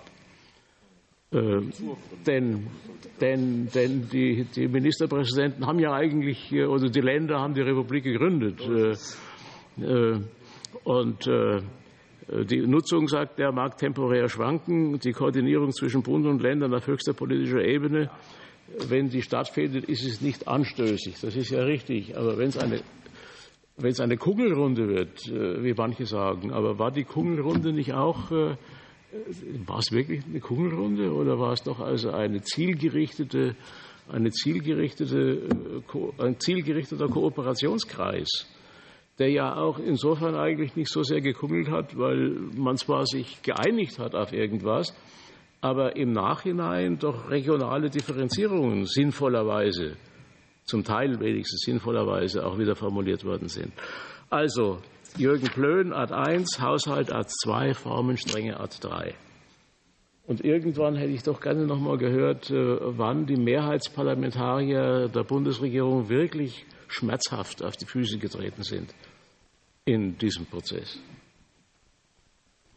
Und ähm, von Ihnen beiden und vom Herrn Staatssekretär hätte ich gehört, wann er am liebsten das Parlament in die Hölle gewünscht hätte, weil es ihm auf die Nerven gegangen ist. Aber jetzt hätte ich gerne von Ihnen gehört die, Frage auf die, die Antwort auf die Frage Haushalt und auf die Frage Formenstrenge. Ja, ich beginne äh, ich beginne mal bei 28a äh, Infektionsschutzgesetz, Formstrenge. Also mich, mich stört eigentlich was anderes maßgeblich, nämlich die, die Möglichkeit, Versammlungen zu untersagen. Mhm. Und da würde ich überhaupt denken, die, die Untersagung von Versammlungen ist aus meiner Sicht ohnehin der allerkritischste Punkt in dieser ganzen Pandemiebekämpfung. Ich würde sagen, bei vielen Grundrechten hat, haben wir massive Einschränkungen erlebt. Aber da würde ich sagen, die, die, die ermöglicht das Grundgesetz auch, wenn, es, wenn eben so eine Krise vorliegt. Aber es muss ja immer noch letztlich der Wesensgehalt doch äh, unangetastet bleiben. Also es muss was von dem Grundrecht übrig bleiben. Und da frage ich mich, äh, wie war das eigentlich am Anfang bei der Pandemie, als sehr viele Corona-Verordnungen der Länder bereits äh, Versammlungen faktisch entweder rechtlich oder, oder faktisch untersagt haben? Da hat das Bundesverfassungsgericht dann in, in, einer relativ frühen Entscheidung gesagt, indem es die hessische äh, Corona-Verordnung verfassungskonform ausgelegt hat, das ist nicht möglich. Also es hat da so ein bisschen äh, letztlich sich eines Tricks bedient. Aber da würde ich, äh, indem es nämlich äh, gesagt hat, es meinte die Corona-Verordnung, die hessische ja auch gar nicht, ne? aber mhm. eigentlich meinte sie das sehr wohl, also das war der Trick. Ähm, aber da meine ich, ähm, dass die, äh, dass die Gesetze da zu weit gegangen sind in der Einschränkung der Versammlungsfreiheit. Wohlgemerkt, ich würde jetzt nie dafür äh, plädieren, dass man, ähm, dass man Tausende und Abertausende Corona-Gegner ohne Masken demonstrieren lässt. Ja? Aber dann würde ich sagen, muss es zu einer praktischen Konkordanz kommen. Man muss die Demonstration ermöglichen. Man muss mit Auflagen arbeiten, dass die Demonstrationen vielleicht kleiner sind, dass Hygienekonzepte eingehalten werden. Und wenn das nicht der Fall ist, rigide vorgehen, auf jeden Fall, aber dass man Versammlungen pauschal untersagt, das äh, ist meines Erachtens mit dem Grundgesetz nicht vereinbar. Und ich würde auch denken, wenn man alle Grundrechte zusammennimmt, dass ähm, das war aus, aus meiner Sicht so der, der, der größte Schwachpunkt oder die, die, die problematischste Sache, der Umgang mit der Versammlungsfreiheit am Anfang der Pandemie.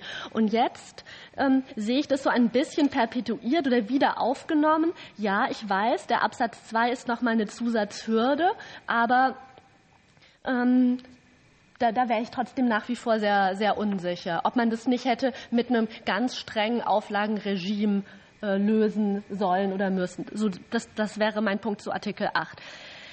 Bei der Ministerpräsidentenkonferenz, da frage ich mich, äh, also mir leuchten Ihre äh, Punkte oder Ihre Kritik, Frau Hasselmann, völlig ein. Umgekehrt frage ich mich auch manchmal, aber ob in der Bevölkerung zumindest auch ein Aufklärungsproblem oder eine, eine fehlende Aufklärung vorliegt. Beispielsweise erinnere ich mich an Nachrichten, Tagesthemen ähm, aus dem Mai dieses Jahres. Da äh, kam es irgendwie zu den Lockerungen und Frau Merkel hat sich so ein Stück weit zurückgezogen. Und da sagt doch der öffentlich-rechtliche Rundfunk, meine Damen und Herren, das ist der Tag, an dem Frau Merkel ihre Macht abgegeben hat. Und man dachte, ja, wie, wie kommen die denn dazu? Das ist doch, äh, ich meine, äh, hier geht es um die Kompetenzen des Grundgesetzes. Frau Merkel hat da gar keine Macht. Sie kann informell die Ministerpräsidenten bitten, und die folgen der Bitte oder auch nicht. Und sie folgen der Bitte, wenn sie sagen, ja, es ist sinnvoll, wir wollen mit einer Stimme sprechen, und sonst folgen sie ihr nicht. Also es ist ein informelles Instrument, das das es in dem Sinne vielleicht immer geben wird, als, äh, als solche informellen Kanäle eben immer da sein werden. Und vielleicht ist es ja auch eine gewisse Kompensation dafür, ähm, dass es jetzt nicht einen reinen Flickenteppich gibt, sondern da, wo es sinnvoll ist, da auch Absprachen getroffen werden. Insofern würde ich sagen, es ist nicht nur negativ, sondern hat, hat auch viele positive Effekte, zumal die Bevölkerung sich ja doch schwer getan hat, dass es so viele unterschiedliche Regelungen gab und in den einzelnen Ländern natürlich auch so viele Corona-Verordnungen aufeinander folgten. Also es war sozusagen innerhalb eines Landes äh, sehr viel ähm, Corona-Verordnungstätigkeit und dann noch in den verschiedenen Ländern. Und das hat, glaube ich, bei der Bevölkerung zu einer ähm, zu einer gewissen Verwirrung vielleicht geführt. Also mir ist mal zugetragen worden, dass auch in den Ämtern Tausende und Abertausende Anrufe eingehen. Ich, ich habe das gehört von Osnabrück durch Zufall, äh, weil die Bürger nicht wissen, was gilt denn nun, wie ist das denn auszulegen und so weiter. Ähm, aber insofern würde ich denken, also ja, die Ministerpräsidentenkonferenz hat da eine ambivalente Funktion und bei der Bevölkerung scheint mir da ein Aufklärungsdefizit zu bestehen. Und bei der Haushaltsfunktion, da, äh, da gebe ich mal ab nach rechts und nach links. Beim Aufklärungsdefizit sind wir natürlich wieder bei der Kommunikationsproblematik äh, angelangt. Und auch bei der, wie soll ich jetzt mich so ausdrücken, dass ich doch noch mal wieder zu einem Interview eingeladen werde, äh, bei einer gewissen Kompetenzlücke von vermittelnden Parlamentsjournalisten. Äh, denn an denen läge es ja. Äh, ich meine, es liegt zunächst einmal an Ihnen, den Abgeordneten, sich so auszudrücken, dass man sie versteht. Äh, aber das nächste ist dann, dass das, was verständlich ausgedrückt wird, der Öffentlichkeit vermittelt werden muss. Und was wir heute erleben, ist eine, eine Öffentlichkeit, die über weite Strecken in einem rationalen Dunkel agiert. Ich sage aber nochmal, das ist jetzt hier nicht neu. Das haben wir in allen komplexen Sachverhalten bisher erlebt. Aber ich bin ja schon dankbar, Frau Kaiser, dass Sie endlich mal eine Kritik geäußert haben äh, mit, ihrer, mit Ihrem Hinweis auf die Versammlungsuntersagung. Denn bisher sind wir ja eigentlich mit all dem ziemlich äh, einvernehmlich. Der späte 28a war auch kritisch. Ja, ja, ja schon, äh, klar. Bitte? Ja. Ich, ich, glaube, wir hätten uns viel Ärger erspart, ähm, wenn wir vielleicht nicht mit diesem ähm, suboptimalen Antrag äh, ins Gesetzgebungsverfahren, was die Änderungen am Infektionsschutzgesetz gestartet wären. Da hätten wir vielleicht noch mal warten sollen und dann einen Änderungsantrag mit dem 28a einbringen sollen. Ich glaube, da haben wir unnötig ähm, für Schrecken gesorgt. Ja, und, und vielleicht wirklich nicht den November abwarten. Klar, die Gerichte ähm, haben gemahnt, aber eben nicht nur, nicht erst bayerische Gerichte irgendwie im November, sondern ich weiß es auch schon äh, vom Verwaltungsgerichtshof Baden-Württemberg aus, was weiß ich, aus dem Mai, Juni oder so, also äh, der gesagt hat, ja, das ist aber ganz höchst problematisch und mh, mm, und so weiter. Also dass man und überhaupt, warum muss man sich überhaupt von den Gerichten erst ermahnen lassen? Also da wäre eine, eine, schnellere Tätigkeit gewesen. Aber ich verstehe auch, es, ähm, Sie haben, hatten viele Debatten, Sie haben auch äh, x andere Gesetze geändert.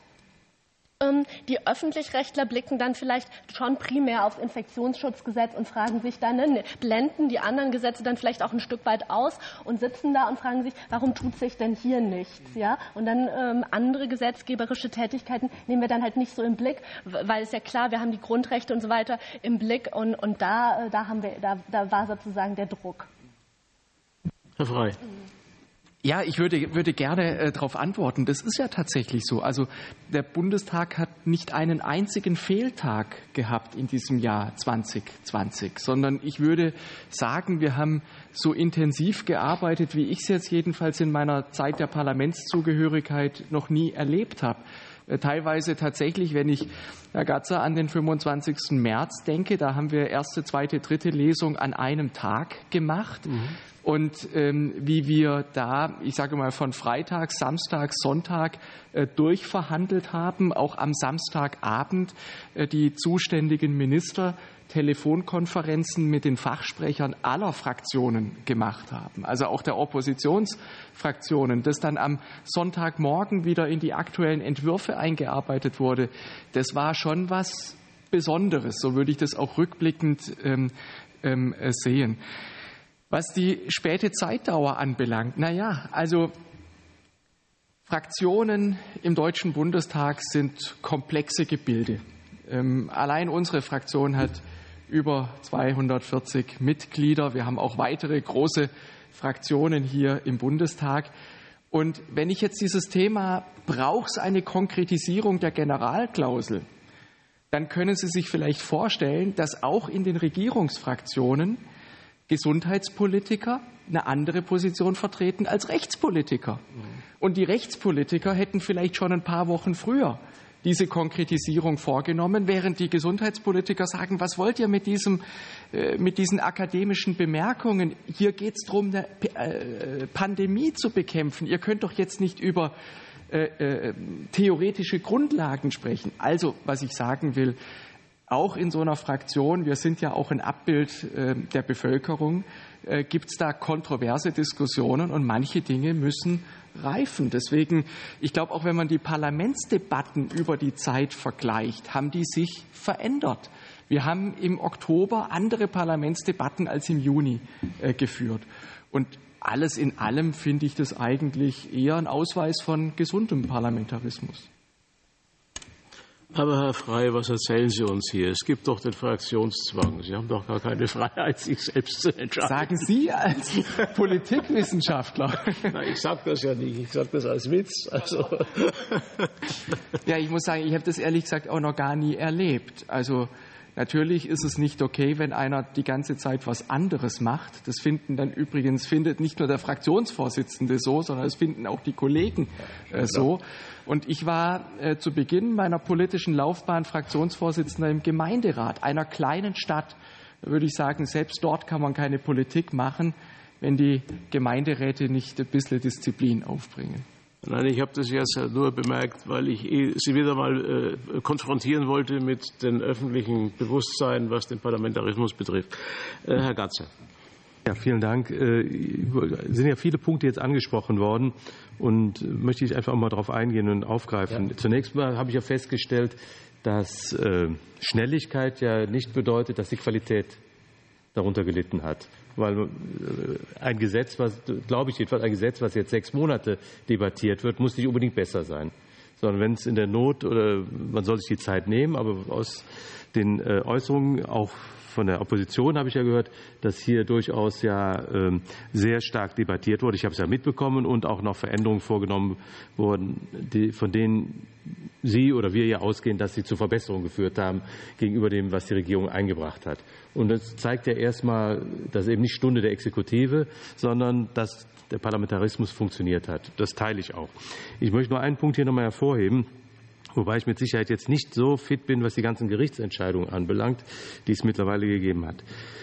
Ähm, und zwar ist das der Punkt, den Herr Frey auch schon gesagt hat, der hier nicht unwichtig ist. Wir bewegen uns hier im Bereich der Gefahrenabwehr und da kann man, zum, äh, kann man wie auch im Polizeirecht unter Umständen mit allgemeinen Klauseln arbeiten, weil die Gefahrenabwehr ist etwas, glaube ich, da ist immanent, dass man schnell handeln muss und nicht viel Zeit hat und dass man einen gewissen Spielraum braucht.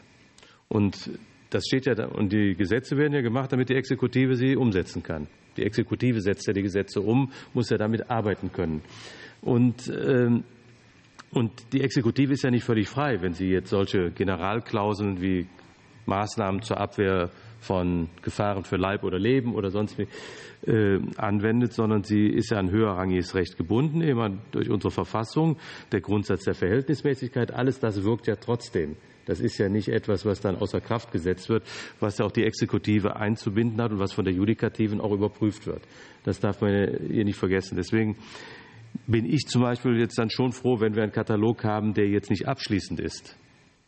Weil wir lernen ja tagtäglich neu hinzu, welche Maßnahmen in der jetzigen Situation erforderlich sein könnten, um der Pandemie Herr zu werden.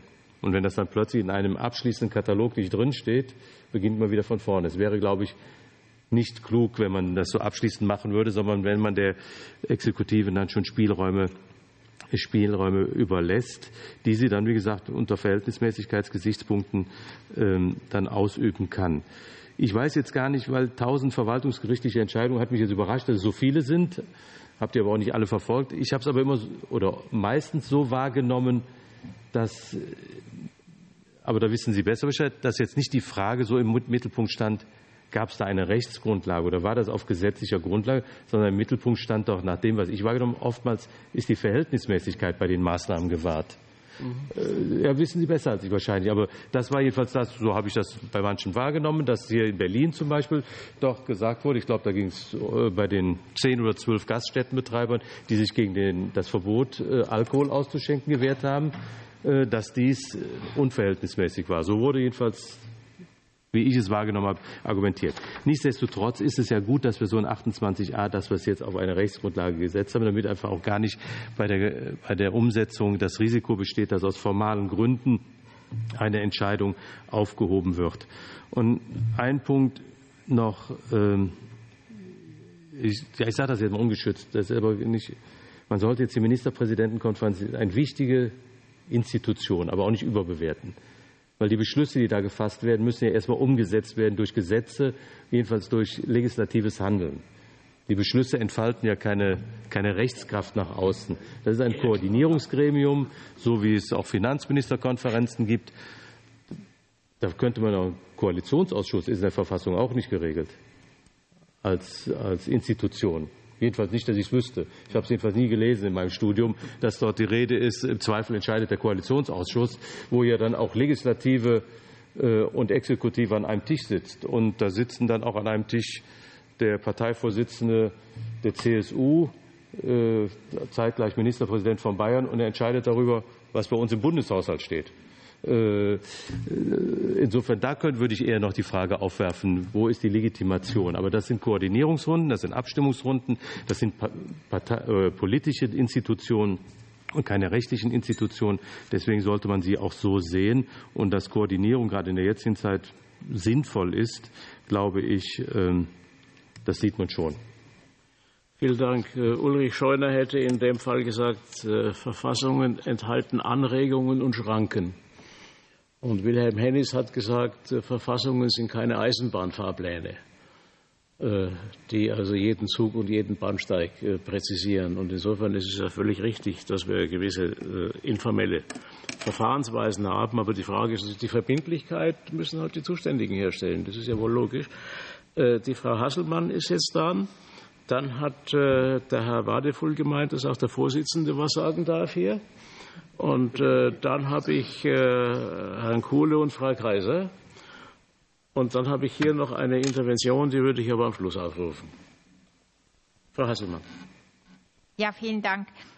Also ähm, ich habe eine hohe Wertschätzung vor allen Ministerpräsidenten und Ministerpräsidentinnen. Ich will jetzt das Thema auch gar nicht überspannen. Ich sehe das genau in der Ambivalenz, Frau Professor Kaiser, wie Sie sie beschrieben haben.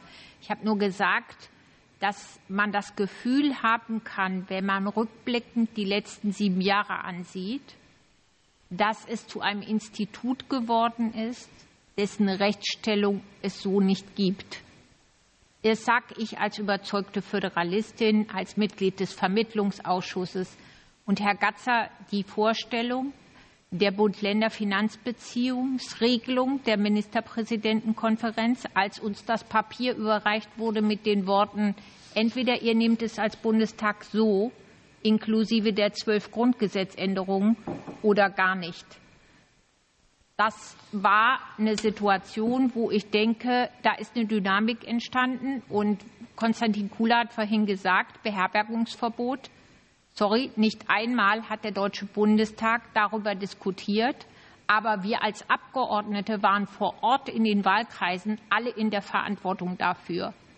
Und dass diese Balance passt dann ab irgendeinem Punkt nicht mehr.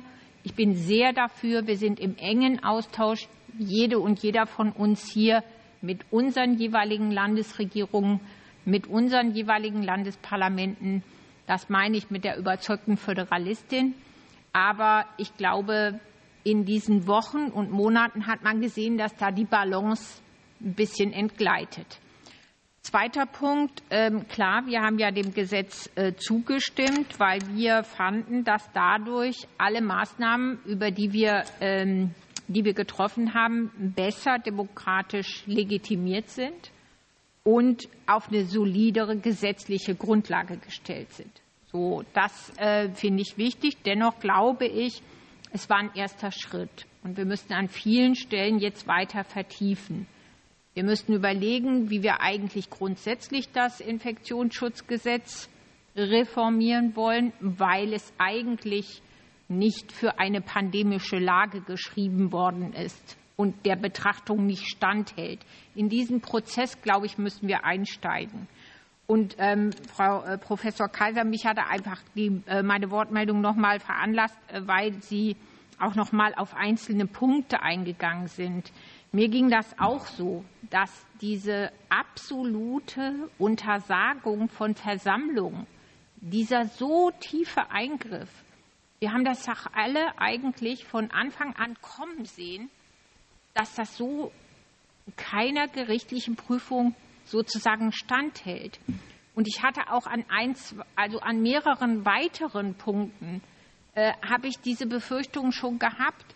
Also ich meine, das hat einfach auch wehgetan, dass man den verfassungsrechtlichen Rang von Kunst und Kultur als Freizeitgestaltung abgetan hat. Damit haben wir was ausgelöst. Also ich meine jetzt nicht, äh, ich meine jetzt wir als Parlament, das geht einfach nicht. Und ich bin froh, dass wir das im Gesetz geändert haben und klargestellt haben, das kann doch nicht wahr sein, dass wer der Kunst und Kultur die Verfassungsrang hat, plötzlich sagen, das subsumieren wir unter Freizeitgestaltung wie Sportstudios. Das war aber der Fall.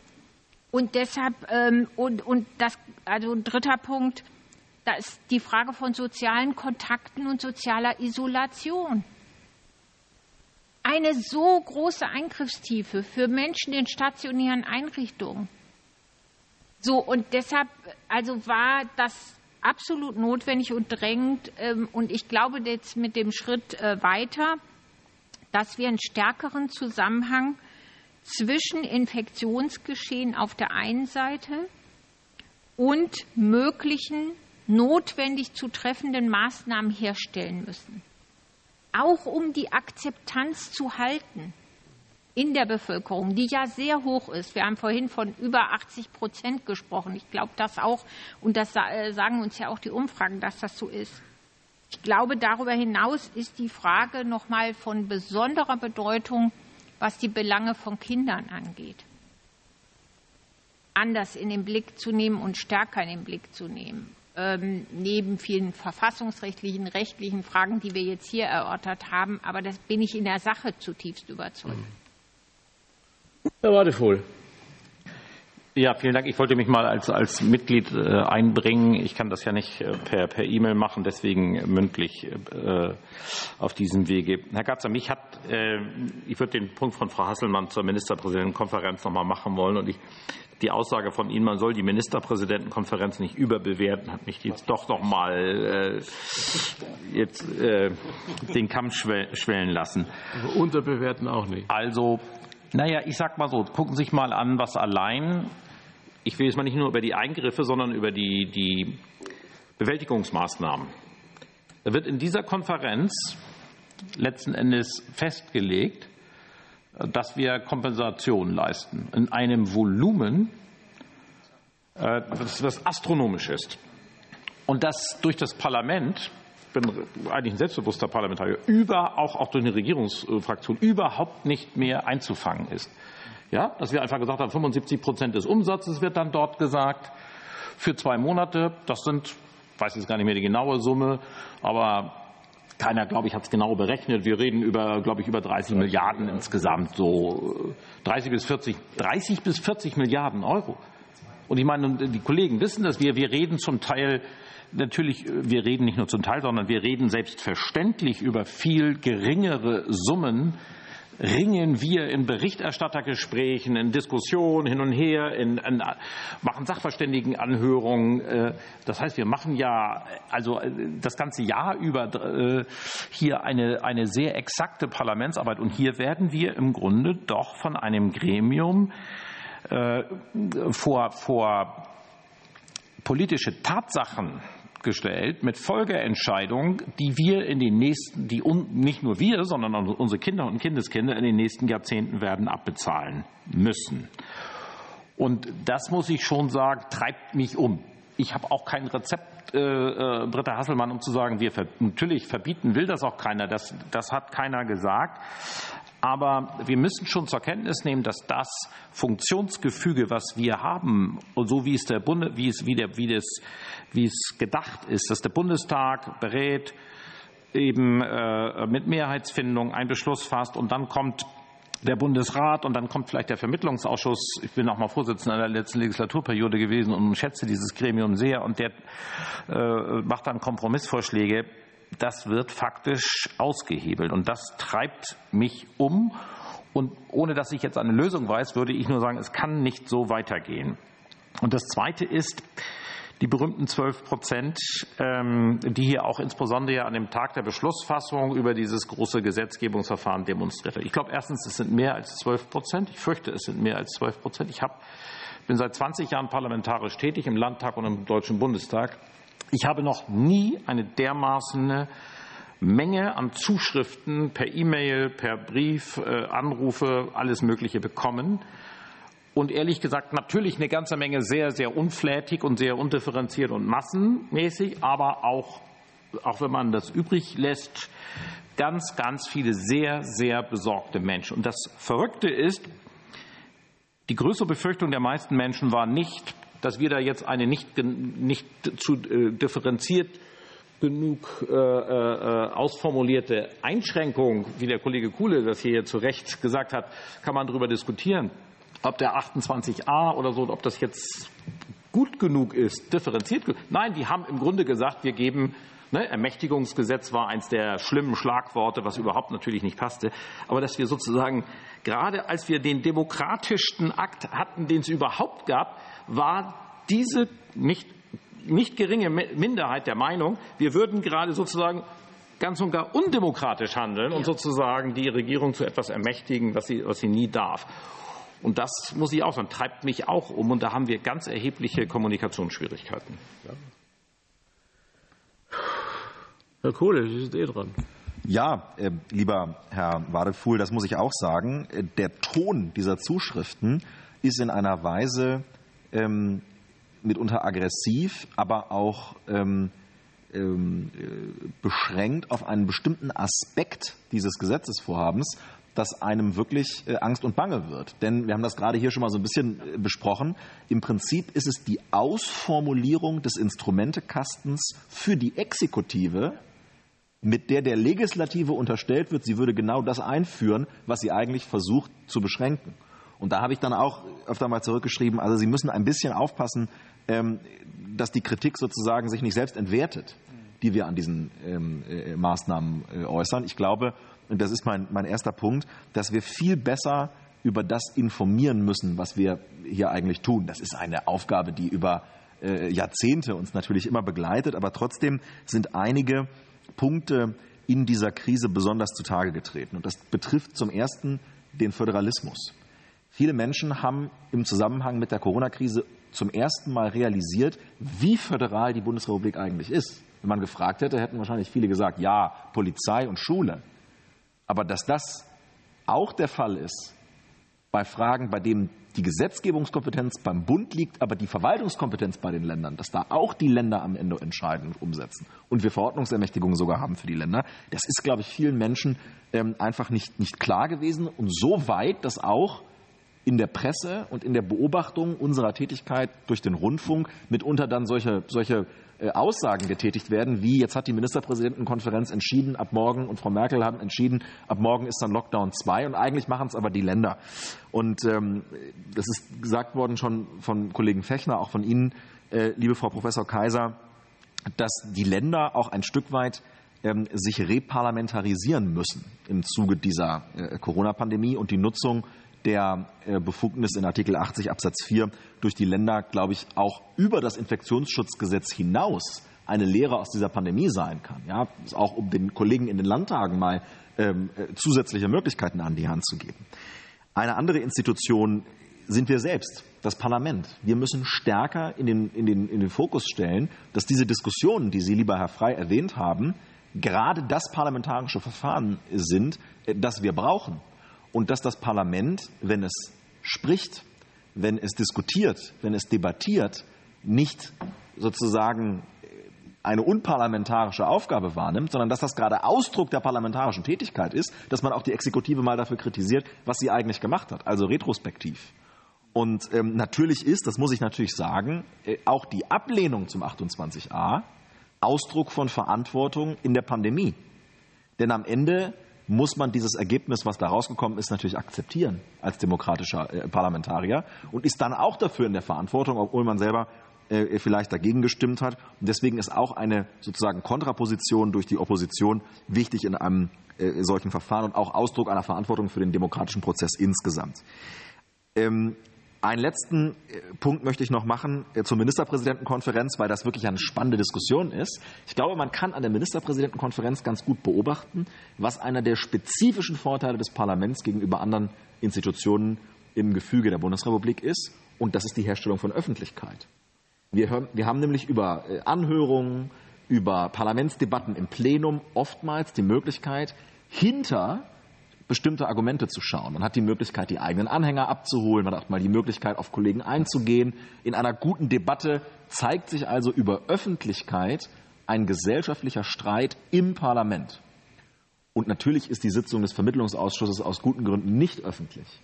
Aber wenn bei der Ministerpräsidentenkonferenz bewusst mit diesem Instrument der Öffentlichkeit gespielt wird, indem Herr Söder auf dem Weg zur Ministerpräsidentenkonferenz über die Öffentlichkeit fordert, jetzt muss alles einheitlich werden und dann auf dem Rückweg von der Ministerpräsidentenkonferenz über die Öffentlichkeit den bayerischen Sonderweg ankündigt, dann ist da eine Schieflage zwischen der Nichtexistenz der Ministerpräsidentenkonferenz in der äh, Verfassung auf der einen Seite und diesem spezifischen Vorteil der Öffentlichkeit, den eigentlich das Parlament hätte, wenn die Ministerpräsidentenkonferenz sowas äh, äh, für sich nutzt. Und deswegen müssen sich das Ministerpräsidenten natürlich gefallen lassen. Am Ende brauchen wir das nicht ins Grundgesetz schreiben. Aber ähm, da gibt es schon gewisse Spannungen.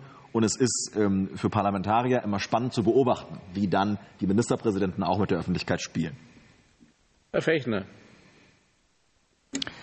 Also ich wollte eigentlich auch nichts zur Ministerpräsidentenkonferenz sagen, aber jetzt äh, doch, ich glaube, also ich merke es, kann es nur für, für meine äh, Partei sagen, dass die Ministerpräsidenten ähm, doch gerade nach dem Verlauf der letzten Wochen jetzt schon im Vorfeld den Kontakt suchen. Also jetzt im Vorfeld der anstehenden Ministerpräsidentenkonferenz, Thorsten Frey nickt, da suchen die den Kontakt zu, zur Fraktionsführung und zu den Fachpolitikern.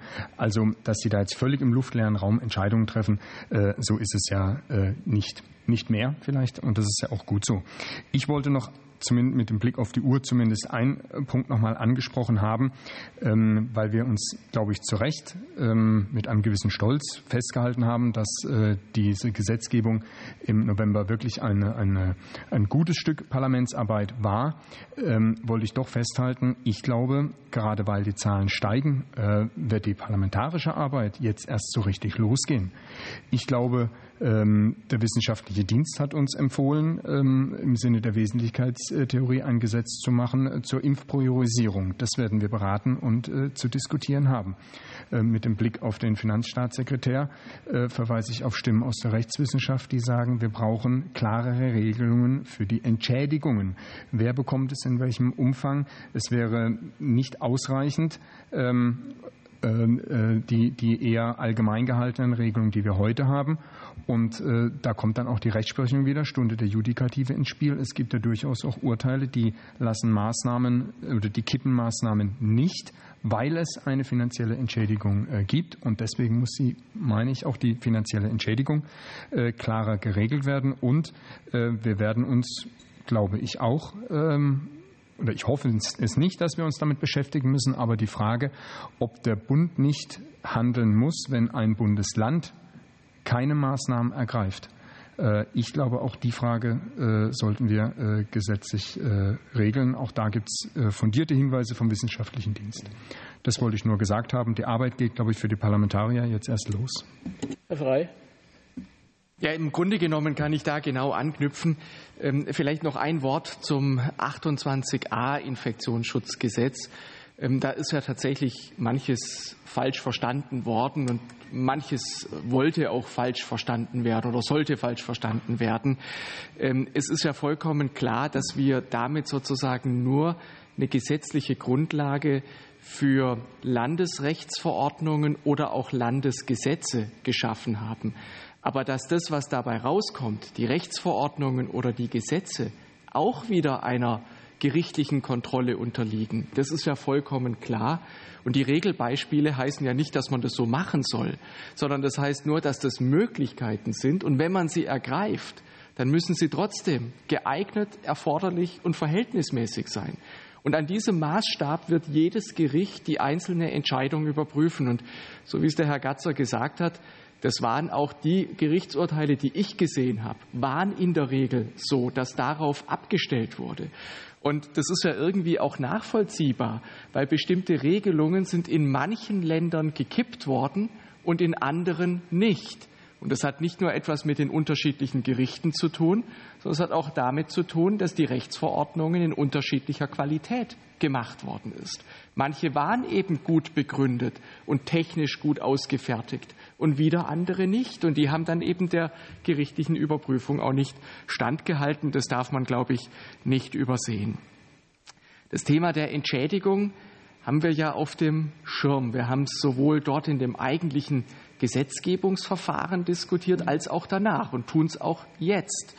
Ähm, ich will mal zwei Aspekte nur kurz beleuchten. Der eine ist, wir werden von Verbänden aufgefordert, das zu machen weil sie glauben, dass sie dann mehr Geld bekommen.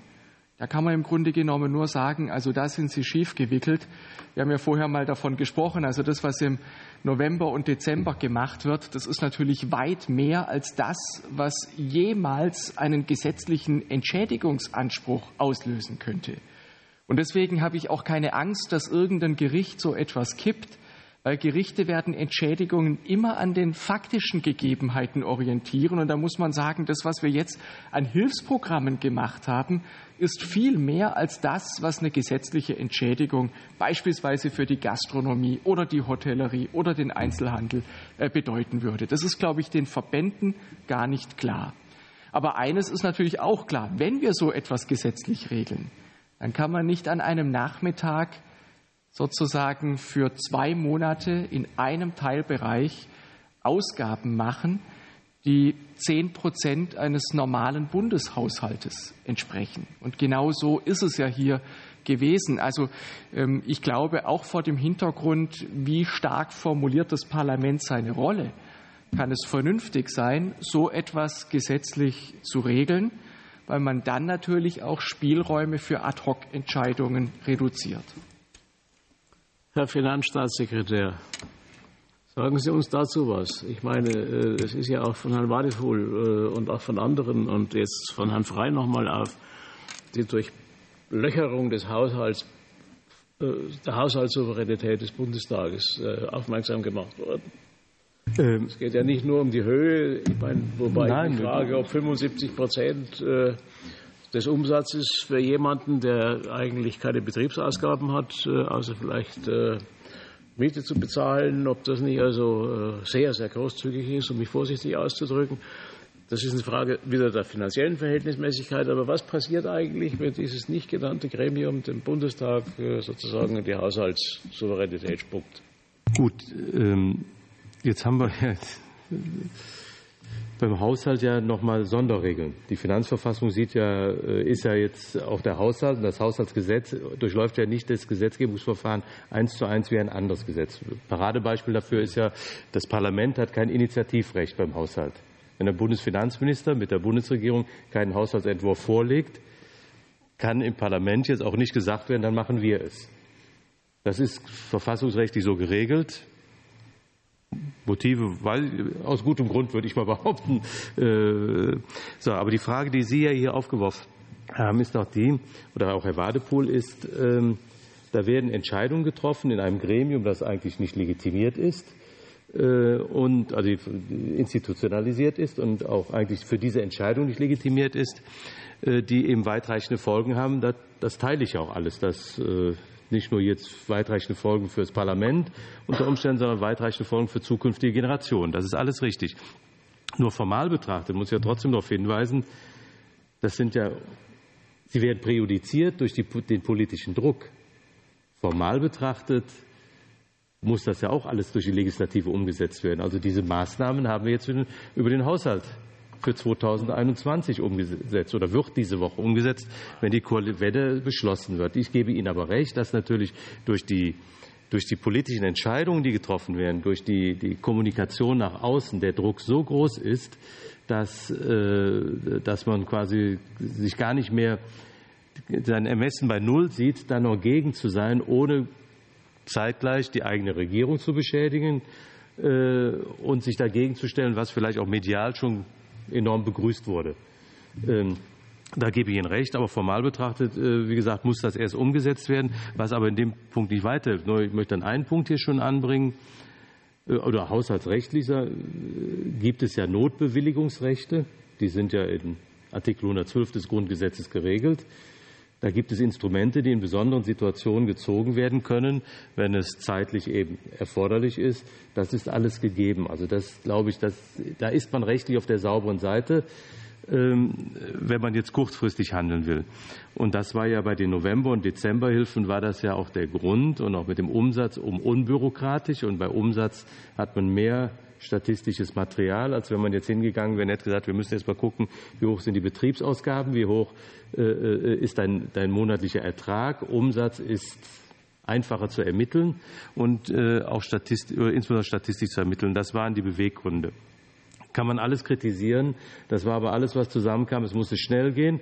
Es soll relativ unbürokratisch gehen, wobei Sie ja die Diskussion mitbekommen, dass allein die Programmierung der, der, Software, die man braucht, ja über Wochen geht, ähm, damit den Menschen oder den Unternehmen auch sofort geholfen werden kann und sie nicht in Not geraten. Ähm, ich glaube, wir haben, dann möchte ich an den Bogen, wenn ich darf, noch ein bisschen weiterspannen. Ich glaube, wir haben insgesamt ein Problem, wo die Zuständigkeiten und Institut oder institutionellen Zuständigkeiten mittlerweile vermengt werden. Wie diskutieren wir denn? Also wir haben Bundestag, eine Exekutive, wir haben die Länderkammer mit den Ländern, wo die, die Ländervertreter die, nach meinem Verständnis die Interessen des Landes wahrnehmen sollen. Bei Gesetzgebung zum Beispiel. Wie finden Abstimmungsprozesse denn in der Staatspraxis im Augenblick statt? Sie finden ja zum Teil auch sogenannte AB-seitig statt. Ob zwischen Bund und Ländern wird doch da nicht differenziert dann, sondern die A-Seite, Bund und Länder stimmt sich ab und die B-Seite Bund und Länder stimmt sich ab. Wie haben wir Koalitionsverträge mittlerweile in den Ländern aufgestellt? Soweit ich es kenne, in jedem Koalitionsvertrag, und wir haben ja mittlerweile viele Dreierkonstellationen, steht drin, wenn ein Koalitionspartner dagegen ist, darf die, das Land in der Länderkammer nicht mehr zustimmen oder jedenfalls wird ein bestimmtes Verhalten dann festgelegt. Es darf eben nur zugestimmt werden, wenn alle Koalitionspartner. Das erschwert den ganzen Prozess. Man kann ja nur nicht sagen, dass das die Sache erleichtert. Erschwert den Gesetzgebungsprozess, erschwert die Umsetzung von Maßnahmen und führt eben dazu, dass Abstimmungsprozesse im politischen Raum viel früher stattfinden und eben dann auf diesen Ebenen, wie ich sie gerade geschildert habe, A-seitig, B-seitig und nicht mehr nach Bund, Länder, sondern bis auf einen Punkt, wo ich das ist noch die alte Welt, ne? A und B. Ja, und dass wir Nein, an elf ah. Landesregierungen beteiligt sind und es auch eine G-Koordination gibt. Haben Sie irgendwie äh, unterschlagen oder nein, übersehen? Ich komme nur deswegen drauf, weil ich glaube, der Herr Ministerpräsident Kretschmer äh, läuft auch, äh, oder zumindest der Leiter der Staatskanzlei, auch dann unter B, B. Elf Nein, Landesregierungen ich bitte, vielmals um Entschuldigung, Frau Hasselmann. Nee, ich wollte nur mal so sagen, das ja, spiegelt ja wieder, in welcher Alles Welt gut. Sie äh, da... Äh, also eigentlich geht es um die äh, Parteipolitisierung des Föderalismus. Ja, AB, ja. weil die Bundesregierung aus AB besteht und das hat sich bei mir immer noch so verinnerlicht. Einfach und äh, werde ich wahrscheinlich ja demnächst dann umdenken müssen, vielleicht in, äh, übernächst. So, A aber da werden die, Abstimm die, die, Abstimmungsprozesse laufen dort dann ganz anders zum Teil. Äh, da, wo ich feststelle, wo AB nicht mehr so, wo also A und B auf der Länderebene äh, eine Front ist, ist, ist darum, wenn es ums Geld geht, was der Bund bezahlen soll. Das, da, da, gibt es dann eine klare Linie äh, gegenüber der Bundesregierung, die dann, die dann in der Ministerpräsidentenkonferenz auch zum Ausdruck kommt. Ja. Ja.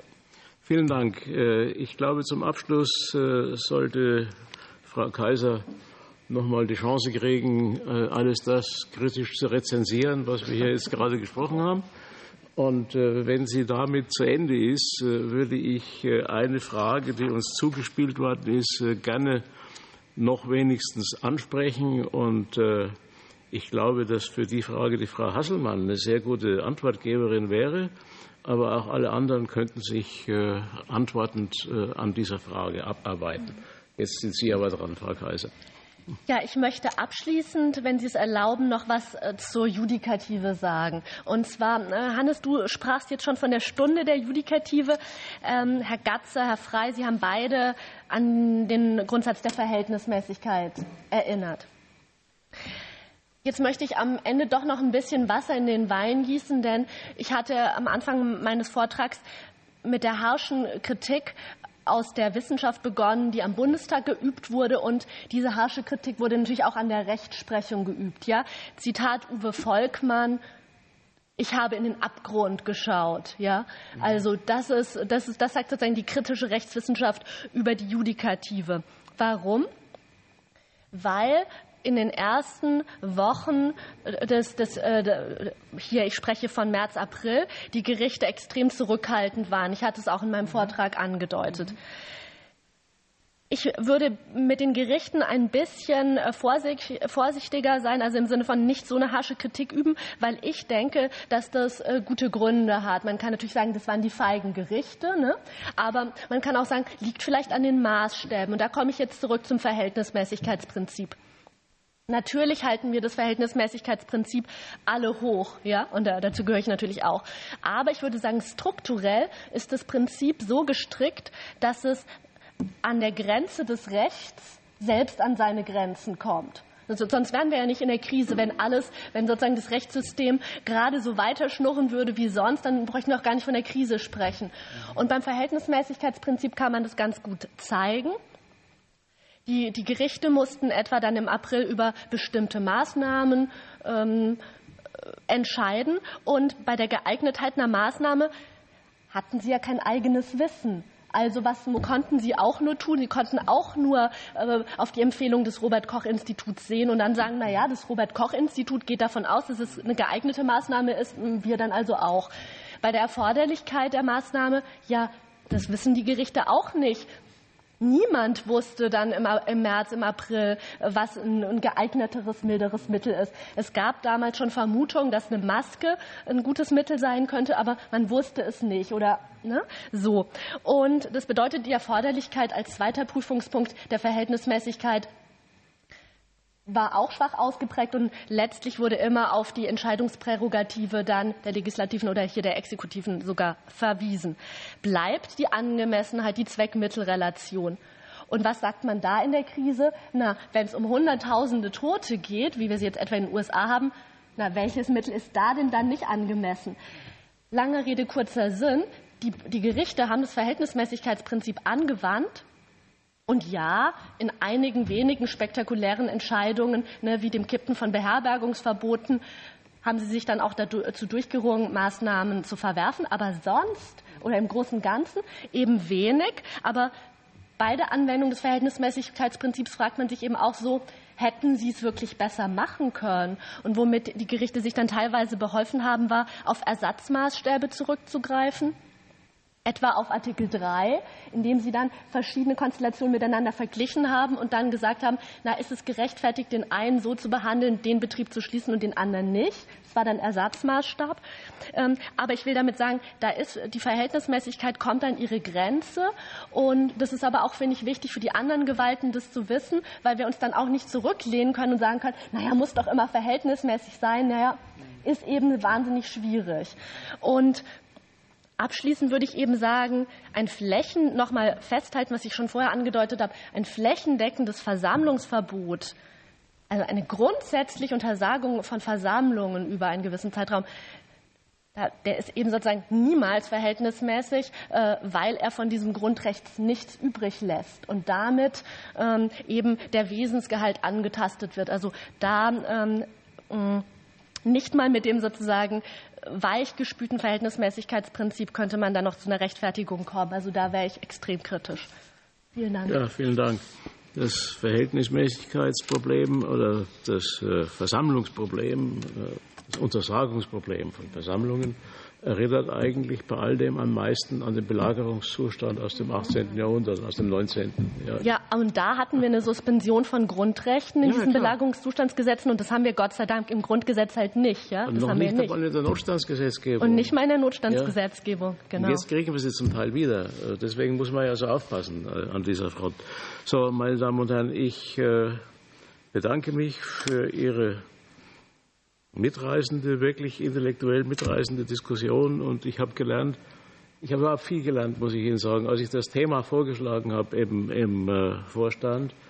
Das war irgendwann im März, als wirklich in der Tat äh, die Rolle des Parlaments nicht so sichtbar und so einsichtig war, wie sie gegenwärtig ist. Und äh, wenn man sich jetzt im Nachhinein damit beschäftigt, was eigentlich an Lernprozessen und an Mitgestaltungsprozessen und Mitverantwortungsprozessen und an Initiativprozessen und an Einbindung der unterschiedlichen Institutionen und Ebenen des politischen Systems äh, stattgefunden hat, kann man hier eigentlich nur eine wirklich, äh, also nichts ist vollkommen, aber man kann doch wirklich nur eine ganz äh, ja, eindeutige Bewährung des Konstruktionsgefüges unseres politischen Systems feststellen und im Grunde auch im Wesentlichen der Verhaltensweisen der Mandats- und Verantwortungsträger. Äh, das, glaube ich, äh, wäre mein Fazit. Äh, ich habe bis vor 14 Tagen oder bis vor acht Tagen auch noch geglaubt, so eine Art Notstandsausschuss wäre eigentlich nicht schlecht, um das Parlament einzubeziehen.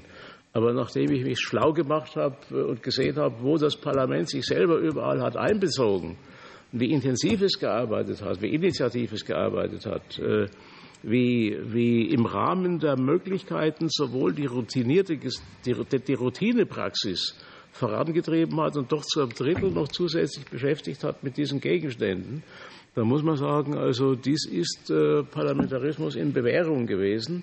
Und man müsste eigentlich sehr dafür plädieren, äh, dass das allgemeiner bekannt wird, als es bekannt ist. Äh, und in diesem Kontext die letzte mir zu, oder die zweite mir zugespielte Frage, die ich äh, gerne an Frau Hasselmann weitergebe, weil ich weiß, dass sie da Fundamentales zu sagen hat. Wer aber sonst noch was sagen will, dazu darf es auch. Die, die Frage, also eineinhalb Minuten äh, möchte Herr Tobias Kaiser von der Kommission für Geschichte des Parlamentarismus und der politischen Parteien gerne wissen, wie wir die Rolle der AfD im parlamentarischen Prozess in dem Jahr 2020 einschätzen. Frau Hasselmann.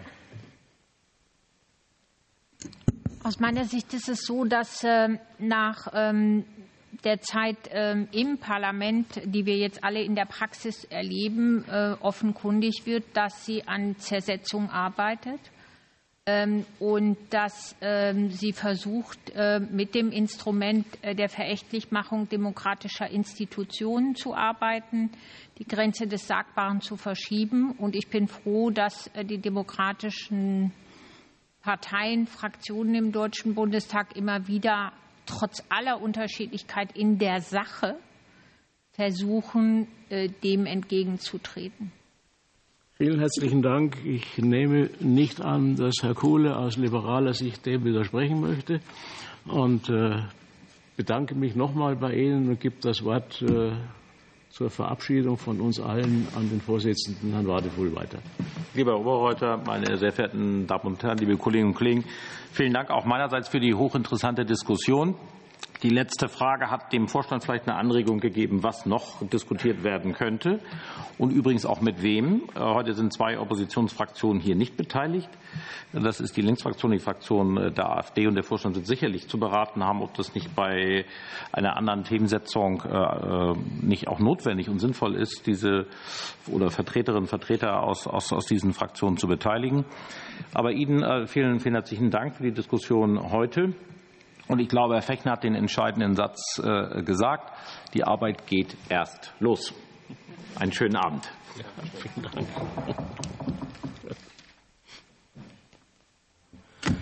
Ja, gut.